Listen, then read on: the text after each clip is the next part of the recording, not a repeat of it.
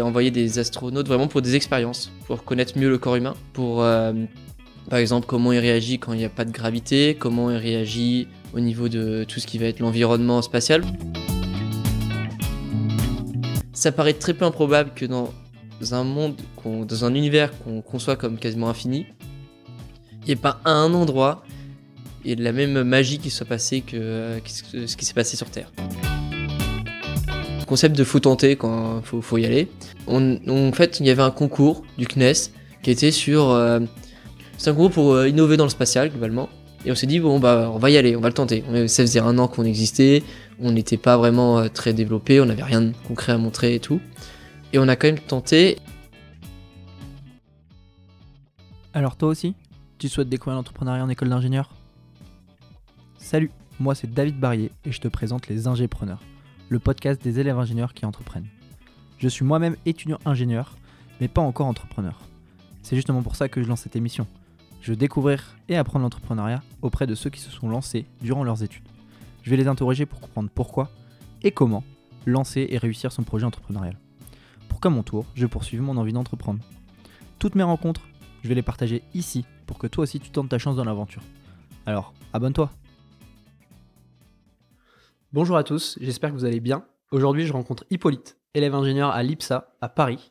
Bonjour Hippolyte, comment vas-tu? Très bien et toi? Super, génial. Euh, je suis très content de t'accueillir dans, le podcast des ingépreneurs et puis surtout très content de pouvoir te rencontrer physiquement. Je suis monté à Paris uniquement pour l'occasion. Alors j'ai enregistré aussi un autre podcast euh, ce matin avec Cédric.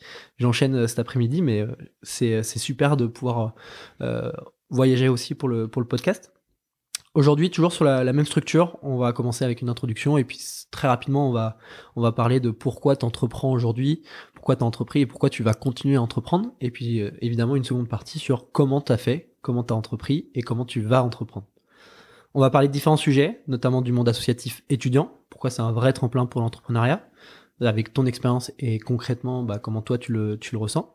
On va parler d'aérospatial, de l'innovation dans le spatial, de l'entrepreneuriat dans le monde du spatial et on va aussi parler de communication, de pitch, de recrutement, plein de sujets concrètement au monde associatif étudiant. Assez parlé, Hippolyte, je te laisse la parole et je te laisse te présenter. Alors bah, bonjour, je m'appelle euh, Hippolyte. Donc euh, je suis en dernière année, donc euh, cinquième, à l'école, une école d'ingénieur dans l'aéronautique et le spatial, donc qui, qui s'appelle l'IPSA et qui est à Paris. globalement, je suis du coup passionné d'aéronautique et, mais j'ai rejoint une association, et même j'ai créé une association avec des amis sur le spatial, au niveau des moteurs de fusée. Et c'est principalement la chose qui m'a fait découvrir euh, le monde de l'entrepreneuriat. Comment elle s'appelle euh, ton association? Donc l'association, elle s'appelle Innovative Propulsion Laboratory. Et euh, on innove dans tout ce qui est propulsion spatiale, du coup, comme il porte le nom. Ok. pour ceux qui vont, qui verront les, vidéos sur Instagram et sur TikTok, il nous a mis le, Hippolyte nous a mis le beau pull IPL où on peut voir euh, aussi Perseus, CNES, IPL et, le nom de, l'association. Euh, on va pouvoir parler de, tout ça euh, durant cet épisode-là. Est-ce que tu peux nous décrire ce que vous faites dans cette association-là et concrètement, à quoi sert l'association?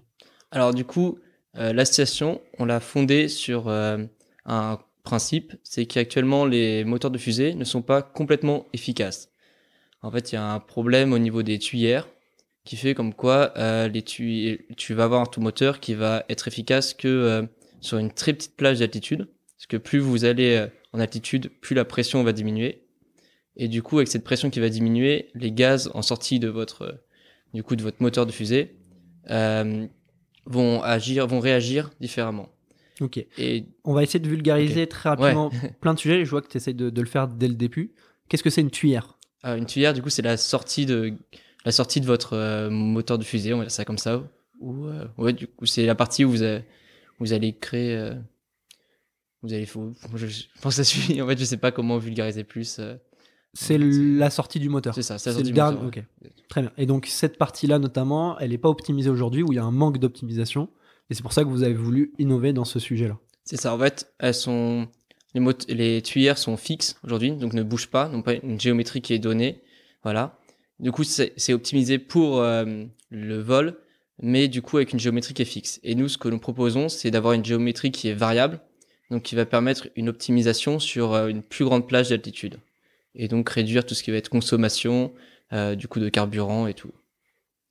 Ok, donc tu as cofondé cette association. Vous étiez combien euh, pour cofonder On l'asso était, on était pas mal, bah, une bande d'amis. Ok. Et euh, il y en a un qui a proposé l'idée, euh, Julien ce nom, et qui du coup est arrivé, nous a proposé l'idée à un midi. Moi je connaissais rien en moteur de fusée, mais alors strictement rien. Et euh, ça m'a intéressé. Et puis je lui disais bon bah je suis avec des amis, c'est sympa, allons-y. Ouais. Et euh, et ouais du coup on était, euh, je crois, 6 à peu près. Et du coup on a fondé le bureau et voilà, et c'est parti. Ok. Euh, T'as pris quel poste au, au début? Euh, J'ai tout de suite euh, pris euh, dans la communication. Ok. J'étais tout de suite euh, responsable communication. Et c'est parce que je sais pas, c'était ce que je trouvais le plus sympa. J'avais pas envie d'être. C'était pas- un poste qui existe tant que ça finalement sur euh, les mondes associatifs. Mhm. Généralement, voilà. Et mais euh, je sais pas, c'était celui qui me qui me tentait le plus, qui me donnait le plus envie, on va dire ça comme ça. Ok, ça marche. Euh, tu as cofondé cette association, mais au-delà de cette association, est-ce que tu peux nous parler un petit peu de ton, ton parcours? Qu'est-ce que qu'est-ce que tu faisais avant de, de créer cette association-là? Et qu'est-ce que tu fais euh, dans l'école, etc. Est-ce que tu peux nous parler de toi au dehors de, de tout ça? Ouais, bah du coup après cursus scolaire, euh, on va dire euh, du coup avant les, les études supérieures, j'ai un cursus assez classique pour une école d'ingé, donc j'ai fait S avec euh, physique. Ouais. Et mais avant en seconde, j'ai passé ce qu'on appelle euh, le BIA, qui est le brevet d'initiation à l'aéronautique, Ok. qui est en fait des cours euh, une fois par semaine euh, en fin de journée et qui permet après de pouvoir faire une heure de vol. euh, ça c'est une petite astuce, euh, n'hésitez pas à le faire. Ça vous permet de, piloter un avion à vos 16 ans, à vos, ouais, vos 16 ans, même plus jeunes. Et vous avez une heure comme ça, où vous pilotez et tout, et c'est c'est vraiment une très très chouette expérience. Comment t'appelles ça? Le BI... BIA. BIA. C'est ça.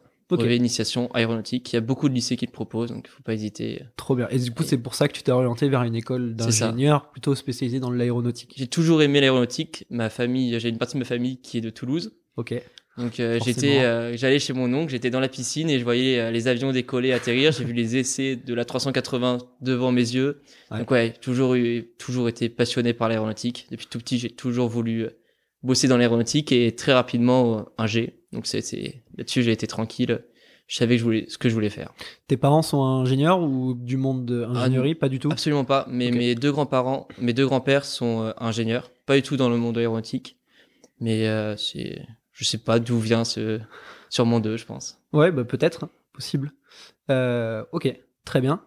Au- à côté de cette association, aujourd'hui, est-ce que tu as d'autres projets en entrepreneuriaux ou autres euh, que tu as envie de, de- de présenter? Ah oui, du coup, j'ai un projet avec mes amis qui, du coup, qui sont des amis de cette, euh, cette associa- association. Et euh, du coup, c'est un projet qui, qu'on va créer, on va créer l'entreprise là, durant le début d'année euh, 2023 et qui porte sur, à nouveau, l'espace et sur la création de, un aéronef qui va vous qui va aller en orbite comme une fusée et qui va euh, faire les mêmes missions qu'une fusée et qui va redescendre sur Terre euh, un peu comme euh, la navette spatiale américaine. Ok, c'est super intéressant. Ça, ce projet-là, il est, il est né depuis combien de temps à peu près? Vous avez l'idée depuis combien de temps? Alors l'idée, on l'a globalement depuis un an et demi, Ok, mais on s'est vraiment lancé là parce qu'il y a un concours du CNES qui porte sur ce thème-là, qui est cette année, et du coup en fait le timing est parfait. Et du coup on s'est dit, euh, on était déjà un peu en train de bosser dessus, mais là on est consacré vraiment euh, pas mal dessus. euh. C'est quoi le, le CNES que tu peux nous expliquer ce que c'est? Alors CNES, c'est pour Centre national d'études spatiales, si je me trompe pas. Donc c'est globalement en France qui va, ce qui gère l'espace, on va dire ça comme ça. Donc tout ce qui va être financer des projets, donner les directives spatiales françaises ou des choses comme ça, ça va passer par le CNES. C'est un peu, c'est la NASA française si on veut vulgariser ça très rapidement. Ok. Euh, parce que je vois le CNES sur ton pull. Ouais. Pourquoi il est sur ton pull? Alors pourquoi les sur mon pull? C'est parce que du coup, euh, mon association, euh, dans le domaine spatial, il nous fallait des partenaires et on a trouvé ce partenaire-là, le CNES, qui est le meilleur partenaire à avoir dans le spatial, dans le cadre du projet qui s'appelle projet Perseus, qui est en fait la création d'une fusée étudiante avec plein d'autres associations étudiantes partout en France, donc il y a vraiment de tout. Et nous, du coup, on est rentré dans, cette, dans ce groupe afin de faire du coup un moteur de fusée. Trop bien, trop bien, trop bien. Donc en fait, euh, vous, allez, vous avez créé cette association-là pour innover dans le, dans le spatial au niveau des, des moteurs de fusée. C'est ça, clairement. C'est- le but. Franchement, c'est c'est génial. honnêtement, personnellement, et je, et je pense que pas mal d'étudiants ingénieurs vont se reconnaître dans, dans mes paroles, j'y connais rien du tout spatial. Et depuis qu'on prépare le podcast et depuis qu'on s'est rencontrés, je découvre énormément d'informations et je trouve ça passionnant. Euh, les informations, la partie technique qu'on retrouve dans les fusées et qu'on retrouve dans le monde du spatial, ce que, tu m'expliques, moi je trouve ça euh, incroyable. Donc ce que je te propose, c'est avant de commencer sur la structure habituelle du podcast, de pourquoi entreprendre, etc., essaye de nous vulgariser le la fonctionnement d'une fusée. Comment ça fonctionne une fusée? Pourquoi euh, Enfin, qu'est-ce qui fait que c'est assez impressionnant quand on en parle? Bah, Globalement, une fusée, si on veut résumer ça très rapidement, c'est des réservoirs avec un moteur qui vont envoyer une charge utile, donc ça peut être un satellite ou des hommes, on va dire ça comme ça, en, orbite ou euh, même euh, ailleurs. Quoi. Et euh, du coup, le fonctionnement, bah, c'est une fusée repose sur un principe, c'est sur du coup plusieurs étages généralement. Et vous avez, mais tout la fusée en elle-même, il y a aussi tout ce qui est la partie au sol. C'est très important parce que sans partie, sans installation au sol, vous décollez pas une fusée aujourd'hui. Et euh, du coup, une fusée, bah, ça, le concept, c'est que ça décolle grâce à du coup action-réaction. Ok. Donc ça, en fait, ça brûle du gaz ou alors euh, de la poudre. Ça dépend. Il y a plusieurs modes de propulsion. Mais vous allez brûler du gaz, vous allez le faire sortir le plus rapidement possible en échappement, donc au niveau de la tuyère. Euh, et ça va vous donner une poussée. Et euh, du coup, vous allez mon- monter, euh, gagner en altitude comme ça. Et vous allez perdre du- aussi du coup du poids. Donc vous allez accélérer, accélérer, accélérer pour obtenir une accélération suffisante à vous mettre soit en orbite, soit carrément sortir de l'attraction terrestre. Ok. C'est quoi la taille moyenne d'une fusée euh, aujourd'hui globalement? Alors ça dépend vachement parce qu'il y a beaucoup de types de fusées. Ok. Il y aura tout ce qui va être lanceur lourd, donc euh, les grosses fusées qui vont du, du type euh, Ariane 5, du type euh, Falcon Heavy, qui elles vont faire euh, Ariane 5 c'est 54 mètres par exemple, et pour le poids c'est 780 tonnes au décollage.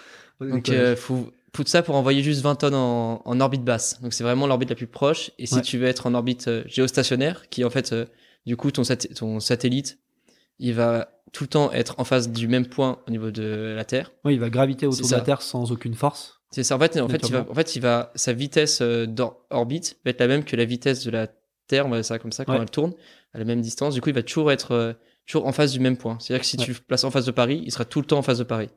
Il va pas du tout tourner plus vite ou autre. Et cette orbite-là est lointaine. Et là, Ariane 6, c'est que 6 tonnes qu'il envoie.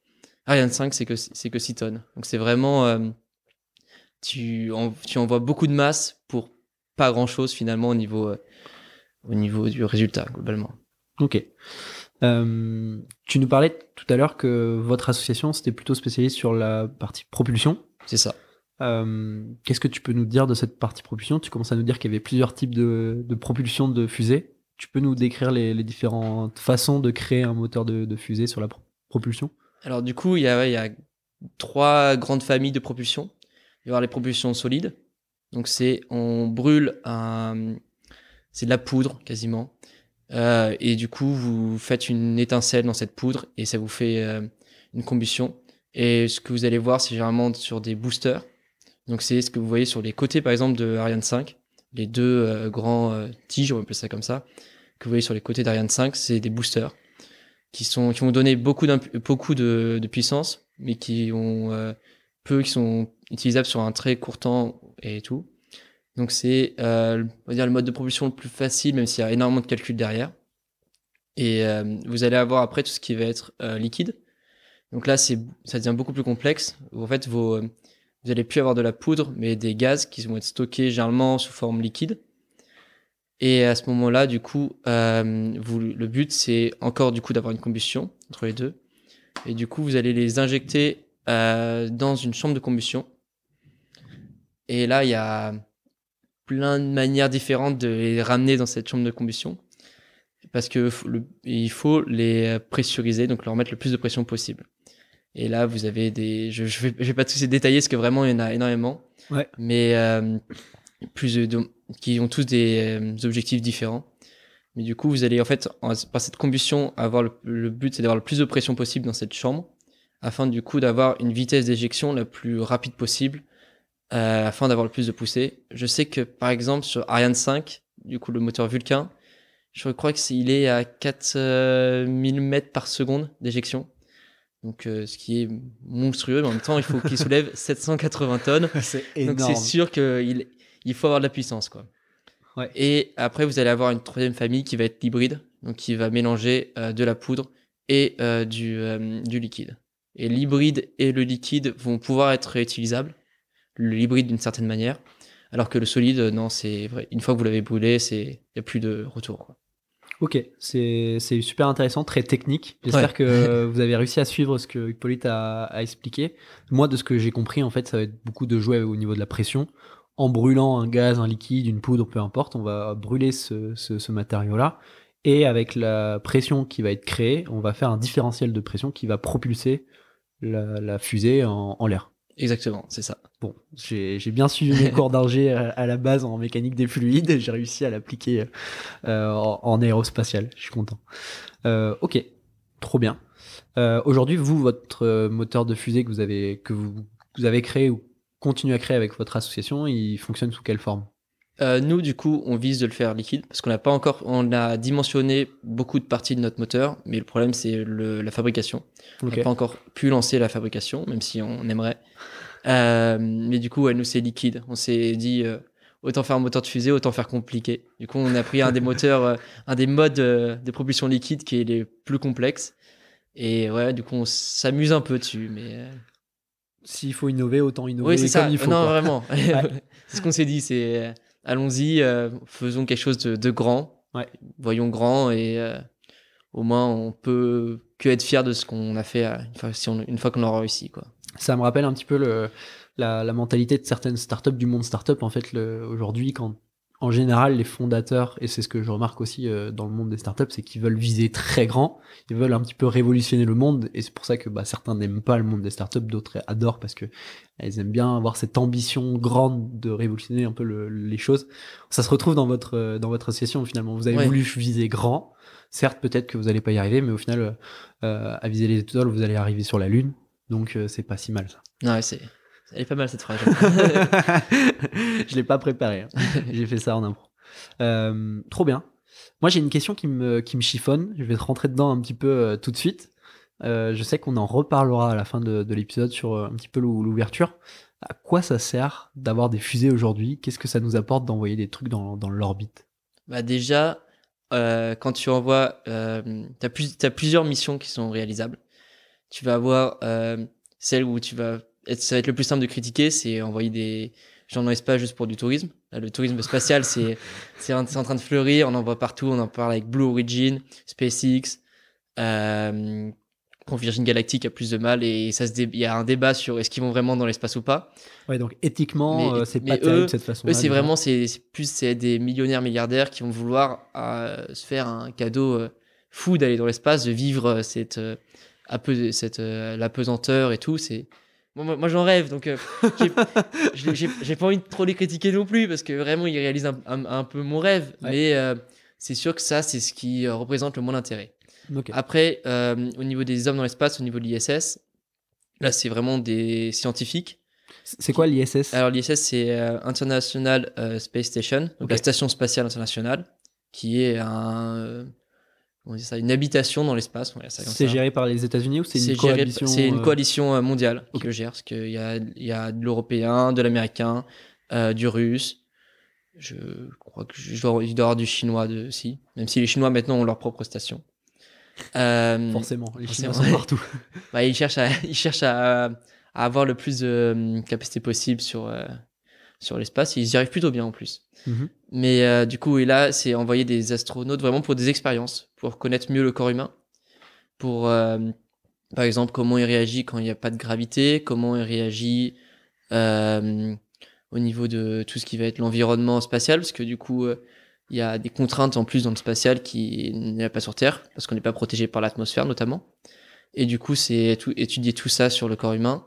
Ça en apprend pas mal, ça en apprend même beaucoup sur le corps, euh, sur le corps en général. Par exemple, les astronautes grandissent quand ils sont dans l'espace.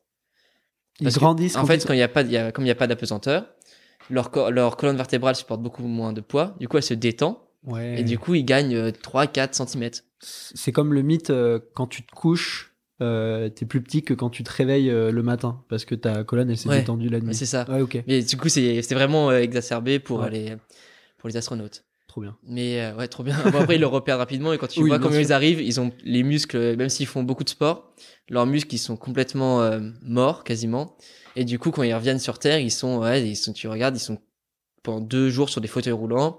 Ils sont accueillis. Euh, ah non, quand ils passent, quand bah, Thomas Pesquet, Ah, quand il est revenu de six mois dans le spatial, il était, euh, il était, plus, il était pas très frais au niveau de, niveau de, de ses muscles quoi. Et après, du coup, ils font des, ils font en fait, ils font, avant de partir, ils font des tests physiques. Mhm.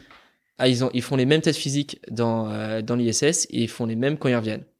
En mode, quand ils viennent d'atterrir, au bout de trois jours, à peine ils savent marcher, on leur fait des tests physiques.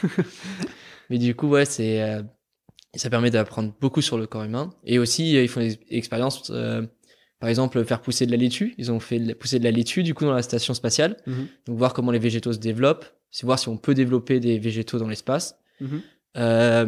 Il y a plein d'autres études sur le comportement des fluides dans l'espace ou autre. Il y a aussi tout ce qui va être après au niveau des satellites, l'observation. Donc, euh, et aussi la communication, forcément. Parce que là, euh, je pense qu'on pourrait pas se parler euh, si on avait euh, sans satellite, dans le sens où il y aurait pas toutes ces technologies, tous ces euh, au niveau des, euh, de la communication ou autre. Mhm. On serait jamais rencontré via LinkedIn, je pense. Euh, mais voilà, du coup, c'est euh, principalement là-dessus. Au niveau de l'observation, observation de la Terre, voir comment se. Tu peux avoir euh, de la météo, c'est le plus classique. Tu vas avoir aussi tout ce qui va être militaire. Bon, ça, c'est l'intérêt est, est moindre pour nous, mais euh, finalement est très important pour les États. L'observation aussi de tout ce qui va être euh, les rivières, la pollution. Mhm. Tu vas pouvoir observer tout ça. Tu vas pouvoir observer euh, aussi euh, pour les agriculteurs. En par exemple, ils vont pouvoir savoir grâce à l'espace si la concentration de nitrate est bonne dans leur champ ou pas. Donc pour, pour pouvoir remettre des engrais. Ok. Donc finalement, en fait, il y a énormément d'applications qui a euh, possible grâce au spatial qui en fait n'est pas connu et qui euh, même moi il y, en a plein que je suis Mhm. que je ne connais pas Donc tout ça grâce à des satellites qu'on envoie grâce aux fusées. exactement Euh, Est-ce qu'il y a d'autres euh, d'autres technologies, euh, peut-être d'autres noms? Il y a des satellites particuliers ou c'est vraiment majoritairement des, satellites ou peut-être d'autres choses qu'on en met en, en orbite? Tu envoies de temps en temps des en vrai on peut appeler en fait satellite c'est parce que ça ça tourne autour de la. Terre Mhm. mais euh, tu, on envoie aussi des euh, des modules donc des rovers des comme ça donc qui vont être des robots autonomes Mhm. qu'on va envoyer. On a envoyé sur la Lune, on peut en envoyer sur Mars. Euh, on en envoie après, sinon des satellites d'observation, mais qui vont aller sur Saturne, qui vont aller, qui eux vont vraiment prendre pas forcément que des photos, mais même ils vont relever des données, ils vont permettre beaucoup de choses à pour, les, agen- les agences européennes. Et puis Mhm. après, on envoie même des euh, des observatoires entiers quasiment. Là, euh, James Webb, euh, le plus récent, qui est lui qui va permettre d'observer euh, du coup l'espace hyper lointain et du coup de pouvoir connaître la comment par exemple c'est créé l'univers, comment c'est créé la Terre, donc mieux connaître la Terre aussi. Forcément, si on sait comment elle a été créée et comment ce qui la compose, bah on peut mieux la comprendre aujourd'hui. C'est super intéressant. Alors pour revenir sur James Webb, Ouais. euh, ce- ceux qui nous écoutent aujourd'hui, vous avez forcément dû voir des, des photos. euh, comparaison des, des télescopes euh, d'il y a 20 ans avec les photos de justement ce nouveau télescope James Webb et c'est impressionnant. Si vous les avez pas vus, je vous conseille de taper tout simplement James Webb sur, et photos univers sur, euh, sur Google. C'est vraiment impressionnant. Moi, j'ai trouvé ça Ah passionnant. Les, images les de l'espace sont globalement euh, très très sympas là-dessus et font des très bons fonds d'écran pour les ordinateurs en plus, si vous voulez. Trop bien. Euh, j'ai envie de te poser une petite question euh, débat avant de- d'enchaîner sur la suite du podcast. J'ai envie de te, de te surprendre un petit peu. C'était pas du tout prévu et, et là j'ai une petite idée. Est-ce que tu penses qu'on est, on est la seule euh, euh, source vivante dans l'univers? Ou est-ce que tu penses qu'il y a d'autres euh, sources vivantes? Parce qu'il y a plein de débats. Aujourd'hui, on n'a pas du tout prouvé euh, qu'on était seul ou, ou on était accompagné d'autres personnes, d'autres personnes, d'autres sources vivantes sur l'univers. Toi, t'en penses quoi? Ah, ça c'est drôle parce que c'est des questions. On avait, j'avais eu cette question-là, je crois en deuxième année dans un partiel, parce qu'en fait on avait eu un, en fait on avait eu un texte en anglais qui euh, du coup parlait de ça. Ouais. Et à la fin c'était notre avis. Et euh, du coup j'avais, j'avoue qu'avant j'y avais pas trop réfléchi. Mais euh, en vrai non, je pense qu'il y a une autre source de vie. On y- absolument, je pense qu'elle se ressemble à aucun moment à l'être humain. Ça peut être vraiment euh, quelque chose qui est juste microscopique ou autre. Mais Mhm. je suis quasiment sûr, parce que en fait je suis quasiment sûr ça paraît très peu improbable que dans un monde, dans un univers qu'on conçoit comme quasiment infini, il n'y ait pas un endroit et la même magie qui soit passée que, euh, ce qui s'est passé sur Terre. Pour moi, il y a forcément un endroit qui réunit toutes les conditions pour que la vie se soit créée. Enfin, selon, selon moi. c'est euh, ok, c'est super intéressant ton avis et je pense que ça se joue sur les probabilités en fait. C'est ce que tu, Ouais, c'est ça. C'est des- c'est juste des stats ouais. quasiment. C'est des il probas. est tellement peu probable que ce qui s'est passé chez nous, euh, ça s'est pas arrivé ailleurs, que finalement euh, c'est plus probable d'avoir quelque chose. puis même, on observe plein de planètes qui ont de l'eau, qui ont des choses comme ça. Donc, euh, on dit que l'eau est indispensable à la vie, à ce qu'on sait sur la vie terrestre. Ça se Mhm. trouve, il y a une forme de vie qui n'a pas besoin d'eau ou des choses comme ça. En fait, on- tout est imaginable. Donc, euh, on est obligé. En fait, comme tout est imaginable, on est obligé d'imaginer comme quoi il y a la vie quelque part ailleurs. Ok, trop bien. Euh, J'espère que ces petites questions vous a plu euh, à ceux qui écoutaient. Euh, on va essayer de se recentrer un petit peu plus sur le- l'entrepreneuriat. Moi, j'adore déjà ce début d'épisode parce qu'il il est différent de, de ceux que j'ai pu tourner précédemment. Pour le moment, on n'a pas trop parlé d'entrepreneuriat, on a parlé très technique et d'un sujet qu'on a essayé de vulgariser avec toi autour du spatial. Et moi, je trouve ça passionnant. Donc, je pense que les élèves ingénieurs qui nous écoutent aujourd'hui vont trouver ça passionnant, peut-être les autres un peu moins, mais j'espère en tout cas que ça vous plaît. Et on va essayer de se recentrer sur l'entrepreneuriat. Tu nous as parlé que bah, tu as cofondé une association. Aujourd'hui, tu es en train de créer un autre projet pour entreprendre et créer ton entreprise. Tu as plein d'initiatives que tu as, que fait à côté des cours, etc., et même pendant les cours, qui peuvent se lier à l'entrepreneuriat. Aujourd'hui, j'ai envie de comprendre, toi, qu'est-ce que ça signifie entreprendre pour toi? Moi, j'ai j'ai une réponse un peu bateau. En fait, je me suis posé la question du coup, parce que je savais que je me suis jamais vraiment posé la question qu'est-ce que ça signifie entreprendre ou l'entrepreneuriat, parce qu'en fait, je suis un peu tombé dedans euh, comme ça, quoi. Du coup, je crée une association avec des amis, euh, j'ai continué, c'était sympa. Il y a un projet qui m'a intéressé, hop, je, je je l'ai rejoint et là, je me retrouve à, ouais, d'ici euh, quelques mois à, avoir créé une entreprise avec des gens, quoi. Donc ouais, c'est ça m'est un peu tombé dessus et du coup, euh, avant le avant le, notre le, le podcast, je me suis vachement posé la question sur qu'est-ce que c'est? Et en fait j'ai une réponse ultra bateau là-dessus. C'est vraiment juste à ajouter, euh, trouver de la plus-value quelque part et, chercher à créer quelque chose pour donner cette plus-value. C'est vraiment euh, pour moi c'est juste entreprendre, c'est ouais c'est il y a quelque chose où tu dis ah il, manque il manque un truc ici. Autant euh, allez vas-y c'est toi et c'est à toi de le combler voilà ça comme ça. Et c'est pour moi c'est ça entreprendre, c'est y aller et pas avoir peur et tu, tu sais que ça a plus de chances de rater que de réussir souvent, surtout dans le spatial. Mais euh, le nombre de projets qui ont essayé, qui ont qui ont été tentés, et qui qui ont raté, il y en a, on n'en compte plus quoi. Et du coup ouais, euh, entreprendre c'est c'est être un peu aventurier et se dire vas-y euh, ça ça n'a pas été fait, oh, faisons-le. Un peu ça- un peu ça ma vision. ouais. Pour récapituler un petit peu sur d'autres termes, toi, tu penses qu'on on identifie un besoin, quelque chose, il y a un manque, comme tu Ouais. Et tu as envie de combler ce manque en apportant de la plus-value, donc une valeur ajoutée à aux personnes ou aux entreprises qui ressentent ce besoin, et de leur apporter quelque chose pour qu'ils puissent résoudre ces problèmes-là. C'est ça ouais. Ok. C'est une vision très technique. C'est une vision très technique. une vision coup, ingé euh, ouais, là-dessus. ça me permet de- d'enchaîner aussi bah, en créant cette association. Bah, pourquoi avoir créé cette association-là pour innover dans le spatial? Pourquoi vouloir innover et, et changer des choses dans le, dans le niveau des, des moteurs de fusée? Bah, les moteurs de fusée, c'est quelque chose qui. Là, actuellement, les moteurs qui, qui fonctionnent aujourd'hui, c'est des moteurs, honnêtement, euh, qui ont des technologies assez vieilles. Ok. Qui euh, reposent sur des. oh, oh, technologies assez vieilles. Je suis un peu dur là-dessus, quand même. Mais euh, ce que je veux dire, c'est que c'est.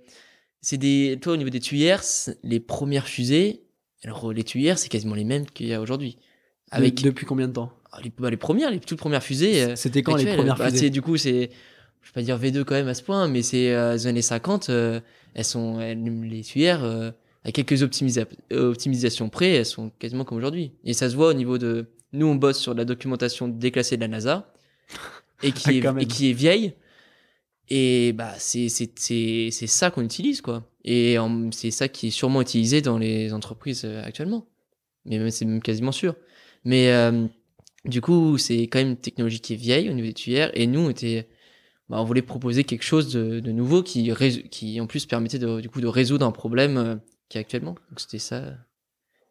Ok, donc vous avez vu une technologie, vous avez dit, mais les, les vieux briscards, pourquoi ils utilisent ça encore? Encore ça, pardon, et était là en mode, bah, on va essayer de les aider et, et régler le problème, on va trouver quelque chose d'innovant. quoi. Ouais, c'est ça. Et puis, profiter de, du fait d'être étudiant où euh, si on se rate, bah, c'est, ça ça n'a pas d'impact sur nous. En fait, ça peut que nous apporter quelque chose de positif. Quand on est étudiant là-dessus, se lancer dans un projet comme ça, c'est que du, que du plus. Parce que on n'est pas encore, euh, on n'est pas encore dans le monde euh, du travail ou autre. On n'a pas de, on, on travaille pas pour un salaire ou quelque chose comme ça. Vraiment, euh, créer une association pour résoudre un problème, c'est comme ça. Si tu n'y arrives pas, c'est pas grave, c'était une association, c'est pas, c'est voilà, c'est, enfin, c'est une, belle expérience à mettre sur ton sur ton CV et puis voilà. C'est, y a, t'as pas perdu d'argent, t'as pas perdu, toi, tu n'engages pas d'argent dedans et tout. C'est quelque chose qui est. C'est vrai, faut, faut le tenter. Il y a rien à perdre dedans, quoi. Au pire, tu perds du temps, mais globalement, si tu mets du temps dedans, tu vas apprendre des choses. Oui, ça. Puis du temps avec tes amis, généralement. Donc en plus, c'est, c'est, sympa, quoi. C'est-à-dire que c'est pas, c'est pas, c'est du travail où tu vas après les cours, tu te, re... es avec tes amis, euh, hop, tu te mets à bosser sur. En plus, c'est quelque chose qu'on a tous aimé, donc c'est, tu te, tu te forces pas à le faire, quoi. Et ça, c'est vraiment euh, chose qui est vachement, ah, qui est vachement sympa, quoi. C'est, tu vas juste après, hop, tu vas boire une bière. Euh, tu, non, mais tu continues de parler sur le sujet. Tu fais ah purée, ce calcul-là, j'ai pas réussi ou quelque chose comme ça, ou alors ça, je pense qu'il faudra faire ça comme ça. Et puis voilà, c'est. Tu... Moi, je sais que j'ai déjà passé euh, des, j'ai déjà fait des nuits blanches juste parce qu'il y avait un petit problème sur un code Python que j'avais pas à résoudre. Et j'ai passé ma nuit, une nuit à le faire juste parce que j'étais, ça me donnait envie de le réussir. J'avais, et c'est, voilà, c'est vraiment parce que c'est quelque chose qui nous intéresse, quoi. Pour ceux qui connaissent pas Python, c'est un langage euh, informatique euh, qui est très utilisé dans les mathématiques appliquées et dans simulation numérique. Donc, euh, ouais, je vois, je vois, je vois ce que tu, de ce que tu dis. Pour toi, c'est quoi l'innovation? C'est quoi la différence déjà avec l'entrepreneuriat? Pour toi, c'est quoi innover et qu'est-ce que ça signifie l'innovation? Innover, c'est proposer une nouvelle solution à un problème. Pour moi, c'est ça. C'est c'est il y a une solution A qui existe depuis quelques temps, mais toi, tu as une solution B qui est, euh, qui est selon toi meilleure. Parce que quand tu innoves, tu, tu parles quand même de choses théoriques. Donc tu ne sais pas, t'es pas sûr que ce soit mieux. Mais ouais, c'est euh, proposer quelque chose de mieux, proposer quelque chose de plus, adap plus adapté ou euh, comme ça. T'optimises les solutions qui existent déjà. C'est ça, c'est ça. Ou alors créer du complètement, être complètement en rupture et, et créer quelque chose de tout nouveau, dans le sens euh, par exemple, là, sur les tuyaux de fusée, il y a une innovation qui est testée depuis, parce que c'est encore une innovation, mais elle est testée depuis 42 ans, et les gens, ils n'arrivent toujours pas à la mettre au point, tu comme ça, qui est euh, une, euh, s'appelle un aérospike. Si vous voulez voir, s'il y a des très jolies images, et tout, ça permet de, ça fait des très beaux, très beaux, c'est un très beau moteur de fusée, mais c'est quelque chose qui n'est pas du tout, qui ressemble absolument pas à une tuyère actuelle. Et ça, pour moi, c'est une innovation de rupture. Là où nous, on est une amélioration de ce qui existe déjà. Ok. Euh, innovation de rupture, c'est que la technologie, elle est plus du tout la même. Ça, la remplace, mais sous un format complètement différent. C'est ça, exactement. Ok. Euh, du coup, c'est quoi la différence entre l'entrepreneuriat et l'innovation? Parce que j'ai l'impression que ça se rapproche très très, enfin ça se rapproche beaucoup dans tes définitions. Comment tu différencies les deux? Comme j'ai une vision très euh, très technique, ça se rapproche pas mal. mais l'innovation, on va dire que l'innovation c'est pas forcément de l'entrepreneuriat. C'est tu peux innover sans être euh, sans, sans entreprendre. Si tu si as déjà créé ta boîte ou autre et que tu proposes euh, hop tu pars sur euh, une grande innovation quand tu veux entreprendre et que tu as plein de petites innovations qui vont avec. Pour moi du coup c'est pas c'est c'est juste ça, ça, se rajoute au projet. C'est pas tu crées pas de nouveaux projets entrepreneuriaux dessus. c'est comme ça. C'est ma, vision. Ouais, ok. Bah, c'est intéressant. Euh, pour ceux qui nous écoutent euh, et qui veulent nous donner leurs avis sur l'innovation, l'entrepreneuriat et la différence entre les deux, bah, je pense que vous pouvez euh, nous envoyer des petits messages sur Hippolyte, sur LinkedIn, je pense, et, pareil pour moi, David Barré. on sera ravi d'échanger avec vous sur ce sujet-là. Si vous voulez y faire des posts LinkedIn aussi, on, on, sera ravi de, de pouvoir y commenter vos posts. c'est super intéressant. J'aime bien la, tournure de l'épisode qu'on est arrivé sur de l'innovation, sur l'entrepreneuriat, la différence un peu entre les deux. J'ai envie de, de, me recentrer un petit peu sur, euh, sur ton assaut, comprendre bah, pourquoi toi, tu as voulu euh, accepter ce rôle-là dans, dans l'association, l'association et partir plutôt sur la partie communication, par exemple. Alors, tu m'avais expliqué tout à l'heure que c'était un peu au hasard, mais bon, au début, tu peux très bien dire oui au hasard et, et, changer, mais toi, tu es resté dans ce rôle-là. Je sais pas, j'ai toujours aimé... Euh, J'aurais aimé parler. Bah, en fait, c'est, je suis timide et, j'aime bien parler à la fois. C'est donc euh, finalement la com c'est pratique. T'es derrière ton, t'es souvent derrière l'ordi à échanger, donc euh, si t'es timide c'est pas gênant. Euh, mais ouais, non, je sais pas. J'ai toujours bien aimé faire des présentations PowerPoint. Toujours bien aimé faire euh, tout ça. J'ai toujours adoré PowerPoint. Mes amis pourront confirmer sûrement. Je suis, je suis fan de, je suis fan de PowerPoint. Je connais, je pense, toutes les options PowerPoint possibles. Je fais mes, des, on a fait des films pour l'association. Je les ai fait sur PowerPoint. Le montage et tout sur PowerPoint. Donc vraiment, c'est, ouais, c'est, je sais pas. J'ai toujours bien aimé présenter des projets ou autres. Le, on a, quand j'ai fait le premier pitch avec mon asso, j'ai tout de suite aimé. Je dis pas que je suis le plus à l'aise pour pitcher ou autre. Mais je sais pas, il y a un côté un peu adrénaline que j'aime bien. Et euh, du coup, ça, ouais, ça m'a donné envie. C'était, en, c'est un- en plus, c'est un rôle où c'est sympa, tu es en contact avec les gens, tu, je trouve ça sympa. Et euh, du coup, ça complétait bien. Du coup, ce que je- euh, on est tous dans le technique, euh, dans le bureau. On n'est pas que dans le bureau, on travaille aussi sur le projet. Et Mhm. du coup, ça complétait bien. euh, c'est les deux ensemble. C'était, euh, je, je pouvais parler de ce que je faisais en fait. Et du coup, c'est pratique. C'était pas quelqu'un d'autre qui parlait de ce que je faisais ou alors euh, juste je fais des choses. Je, je travaille, je travaille, mais euh, j'en, j'en parle pas. Non, au moins je peux, je peux parler de ce que je fais. Je peux, un peu comme ce que je fais actuellement, quoi. Trop bien. Ça a fait une bonne transition parce que tu as commencé à l'expliquer, mais je veux savoir un petit peu plus ton rôle dans l'association. Donc, en tant que membre du bureau et membre cofondateur, vous avez travaillé sur la partie technique du projet. Et en plus, au-delà, donc, tu étais responsable communication. Est-ce qu'il y avait d'autres euh, d'autres tâches, euh, d'autres actions que vous faisiez euh, dans l'association et que tu as pu travailler? Bah, du coup, il y a tout ce qui est recrutement. Que dans le bureau, on, se, on était tous ensemble pour, pour recruter les, les nouveaux. Euh, on a aussi euh, tout ce qui était bah, recherche de partenaires, euh, choses comme ça. Forcément, on en discute pas mal au, au sein du bureau. On se fait des réunions assez, on se faisait des réunions assez souvent et tout Ouais. pour euh, vraiment choisir. On peut pas dire choisir les partenaires parce que c'est ça fait ça fait riche et tout, mais qu'on ne choisit absolument pas. On, on- mais on- plus par exemple la première année, on était c'était euh, qui a un contact là, qui a un contact là, on cherchait de partout quoi. On Ouais. était euh, on allé voir des centres commerciaux, des choses comme ça quoi. Pour euh, Ramener des sous. ouais, pour amener des sous, Enfin, c'est le nerf de la guerre donc euh, encore plus dans le spatial où les projets coûtent très rapidement des sommes ahurissantes. Bah justement, petite parenthèse sur les prix des, des fusées. Aujourd'hui, par exemple, la, la fusée Ariane, Ariane 5 que tu parlais tout à l'heure, c'est des budgets de quel montant pour faire un projet dans le spatial? Pour, pour créer la pour créer la fusée ou juste un lancement euh, je, sais pas, à partir du moment où tu que- imagines l'idée jusqu'à la réalisation, Ah c'est ouais, des ouais. budgets de combien approximativement? Ah, J'ai même pas idée, mais euh, j'ai- j'ai j'ai au- j'ai aucune idée et j'ai même j'ai même pas envie de donner un ordre d'idée pour pas me tromper, mais globalement, euh, si il y a un chiffre que je connais parce que on s'en- on l'utilise dans mon asso, c'est euh, une Falcon Heavy, donc on va dire après équivalent de Ariane 5, même si elle envoie un peu plus dans l'espace. C'est alors qu'elle est réutilisable, c'est près 90 millions le lancement. Ok. Donc euh, faut voir à peu près. Je pense que ça se compte euh, pas loin du. Si c'est pas en- si c'est pas en milliards, ça en est pas loin et j'ai même peur que ça dépasse euh, le milliard quoi. de développer une Ariane 5. Ok. Et vous, à votre échelle, c'est quoi votre budget avec votre association pour euh, bah, depuis le- le- la création, donc si je me trompe pas, depuis à peu près trois ans, C'est ça. jusqu'à 2019. aujourd'hui et jusqu'au lancement, c'est à peu près quel budget que vous avez, vous avez pu utiliser pour pour créer tout ça? Là, on est quoi On a là en ce moment, on, on a du 10 000, du 10 000 euros. Je dire 10 000 euh, Lyon, non Du 10 000 euros euh, par notre école. Et euh, on a 15 000 euros par le CNES pour euh, réaliser euh, leur projet. Ok. Parce qu'en fait, on a plus, on a du coup, on a deux projets. On a notre projet perso qui est que avec notre école et le projet avec le CNES qui est, les deux sont un moteur de fusée un peu différent. Ouais. Mais du coup, euh, là, on a, ouais, on est à un budget de 25 000 euros à peu près.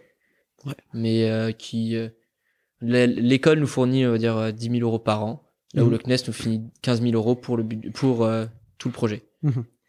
Ça, c'est par an à chaque fois. Donc, Ouais. depuis trois ans, entre guillemets, alors pr- première année, vous aviez pas eu Non, le CNES fait, euh, et pas le.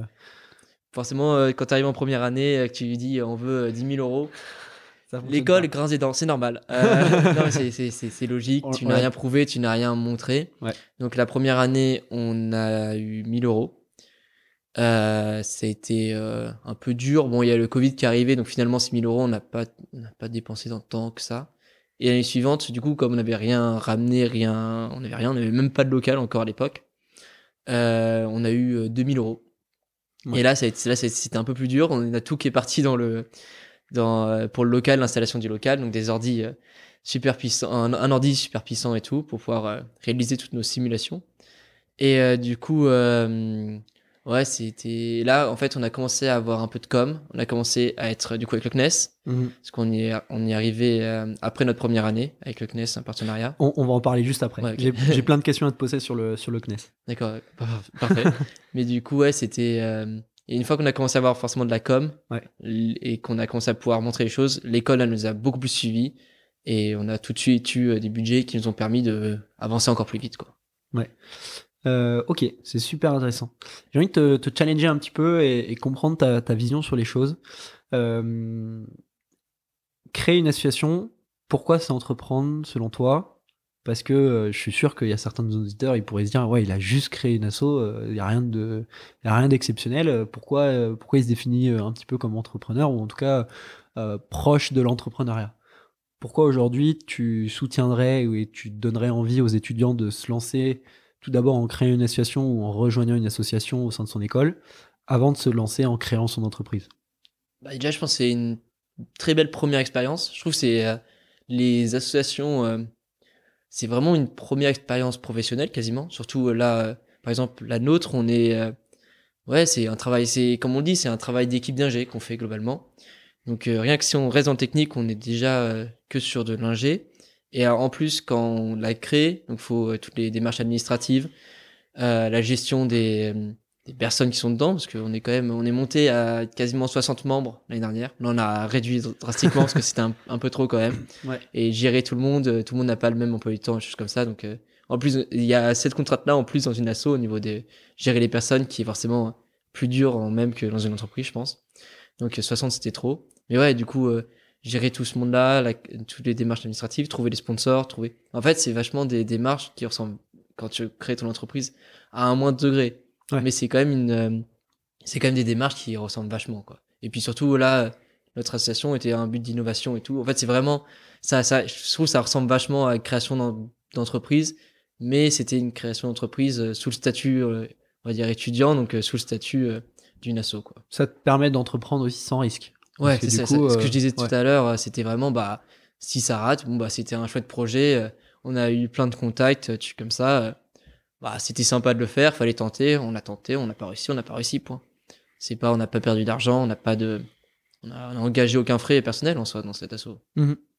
Ouais, c'est l'avantage. Ouais, c'est ça. C'est, c'est se donner le droit à l'échec. euh, si on veut se donner, euh, se lancer dans quelque chose, euh, entreprendre en se donnant le droit à l'échec, autant le faire euh, très tôt euh, dans le monde d'une asso, quoi. Ouais, donc pour toi, euh, c'est un. Enfin, peut-être que l'association créer son asso et prendre part à de l'associatif quand tu es étudiant, c'est peut-être de l'entrepreneuriat. Mais est-ce que ce serait pas plutôt aussi un vrai tremplin vers l'entrepreneuriat Ah, Aujourd'hui, euh, est-ce que tu peux essayer de nous expliquer ce que tu as pu apprendre Est-ce que tu vas réussir à réutiliser en créant cet asso pour ton projet entrepreneurial d'aujourd'hui pour innover dans le spatial et créer ton entreprise? Est-ce qu'il y a des. Enfin, qu'est-ce qui te sert Qu'est-ce que tu as appris durant ces trois années d'un point de vue entrepreneurial que tu vas réutiliser par la suite? Bah, déjà, il y a clairement euh, tout ce qui est. euh, En fait, déjà, j'ai- je ne serais pas dans mon entrepreneurial sans l'assaut, parce que c'est je Ouais. le crée avec des amis donc, euh, que j'ai rencontrés dans cet assaut, donc on a bossé ensemble et tout. Donc, déjà, il n'y aurait pas de ça. Euh, Donc, Aujourd'hui, tu entreprends grâce, grâce à la l'assaut. Oui, ouais, ok. non, clairement. Si Ouais. j'avais été, j'avais été jamais intégré cette association, je serais resté euh, sûrement à l'association sportive rugby et, et euh, j'aurais pas, euh, j'aurais pas, j'aurais pas les connaissances actuelles sur euh, tout ce qui est euh, tout ce qui est euh, entrepreneurial, tout ce qui est moteur de fusée ou autre, c'est sûr. Mais euh, euh, j'ai oublié la question, c'est terrible. Euh, c'était Qu'est-ce que tu as appris qui va te- que tu vas réutiliser dans tes projets entrepreneuriaux par la suite? Déjà créer des contacts, c'est déjà une première chose qui est ultra importante. Ouais. Parce que euh, surtout dans le spatial et tout, c'est un monde assez petit. Donc si on arrive sans contact et tout, c'est compliqué. Ok. Donc forcément créer des contacts, ça c'est vraiment important. Recherche de financement, euh, tout ce qui va être euh, parce qu'après la création de l'association est quand même assez diffé- ah, très différente de la création d'entreprise. Ouais. Donc ça c'est pas pareil. Mais après euh, tout ce qui va être recrutement aussi. Ouais. Je pense que savoir recruter les bonnes personnes, même si pour l'instant euh, on cherche pas de recrutement parce qu'on est déjà une grosse équipe nous dans notre projet, mais je sais qu'on va forcément devoir recruter. Et du coup, ouais, euh, recruter, même rechercher des partenaires, parce qu'on va pas réussir à faire de certaines choses tout seul, savoir à trouver des partenaires ou autres, ça c'est Mhm. des choses qu'en soi, bah, du coup, euh, c'est un premier pas, c'est une initiation. En fait, c'est Ouais. vraiment ça, c'est l'association, c'est une initiation à l'entrepreneuriat quasiment. ça, te- ça te met un pied dedans et Ouais. derrière, si tu veux te lancer, c'est encore plus simple. Ouais, c'est ça. Trop bien. Top. Euh, génial. J'ai vu, alors t'en as pas parlé dans ta présentation, euh, je sais pas si c'était fait exprès ou on a enchaîné un peu trop vite, qu'aujourd'hui tu fais un double diplôme euh, entrepreneurial à côté de, de ton école d'ingé pour valider. Est-ce que tu peux, tu peux nous parler un petit peu de ce diplôme? C'est quoi et pourquoi tu le fais?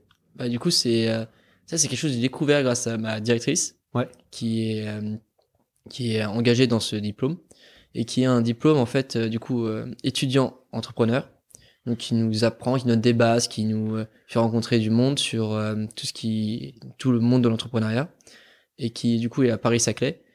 Et c'est euh, une fois par mois, c'est des ateliers. Là, on a eu au niveau de la, par exemple, un- quelqu'un qui a créé sa startup qui est venu pour nous parler sur la notion de plus-value.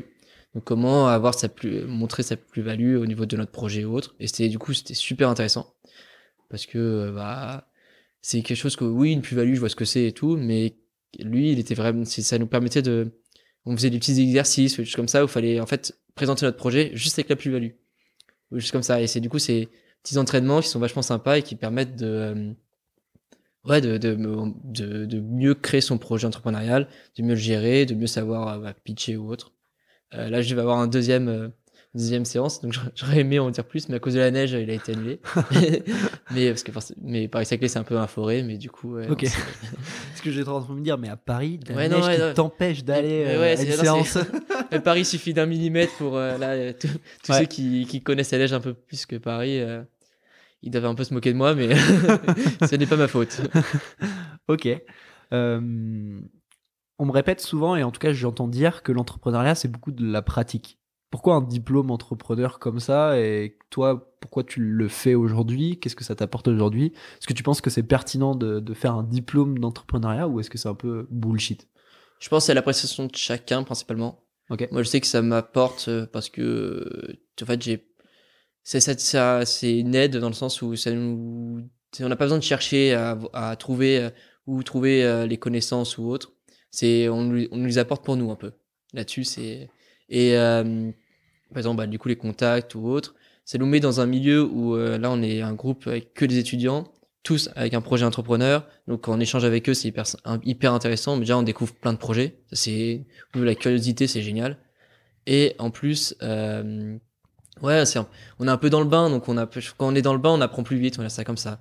C'est euh, en échangeant. Ah, toi, t'as quel problème? Ah ouais, bah merde, ce problème, je vais peut-être le rencontrer un jour. Donc, euh, on, ça nous permet de de prendre de l'avance certaines fois ou des choses comme ça. Quoi. C'est en soi, c'est pour ça. C'est vraiment euh, parce que par exemple, toi, c'est que deux, c'est que un atelier par mois, que que trois heures par mois. C'est pas grand chose. Tu vois, c'est pas grand chose. Mais après, on a des ateliers, on est accompagné, on est. En fait, c'est vraiment, c'est plus pour nous euh, guider et c'est pour nous donner des accès à des conférences, des choses comme ça qui, qui Ouais. là sont. En fait, c'est vraiment. un- Pour donner accès à un certain réseau au final, avoir ça. son réseau, pouvoir parler autour de soi, de son idée, de ses projets et voir un petit peu les, les erreurs à éviter. Oui, c'est ça. Ok. C'est absolument pas un diplôme qui nous dit. euh, alors, être entrepreneur, c'est être comme ça, faire ça, c'est s'habiller comme ça. Non, non, c'est vraiment. euh, alors, euh, comment parler de votre plus-value de projet? C'est vraiment, c'est juste ça. Ça te pas. fait réfléchir sur ton projet. C'est ça. C'est Ouais. des ateliers qui te font réfléchir sur ton projet, sur où est-ce que t'en es, ou alors choses comme ça. C'est pas du tout. ils sont pas en train de te créer ton projet. Alors le do- document, euh, t'as un tel, faut le signer comme ça ou choses comme ça. Quoi. C'est non, c'est. Je, trou- je trouve ça ultra intéressant parce que du coup, j'avais pas trop cette vision-là du, du D2E, si je me Ouais. trompe pas, voilà, diplôme euh, entrepreneuriat. Euh, et je trouve ça un peu bullshit. Et j'aime bien la manière dont tu le présentes et je pense que c'est la réalité. Parce que dans les, bah, notamment sur les différents épisodes qu'on a pu parler euh, autour du, du podcast Les Ingépreneurs, beaucoup de personnes me répètent que l'une des premières étapes quand tu as une idée, tu un projet entrepreneurial, c'est d'en parler.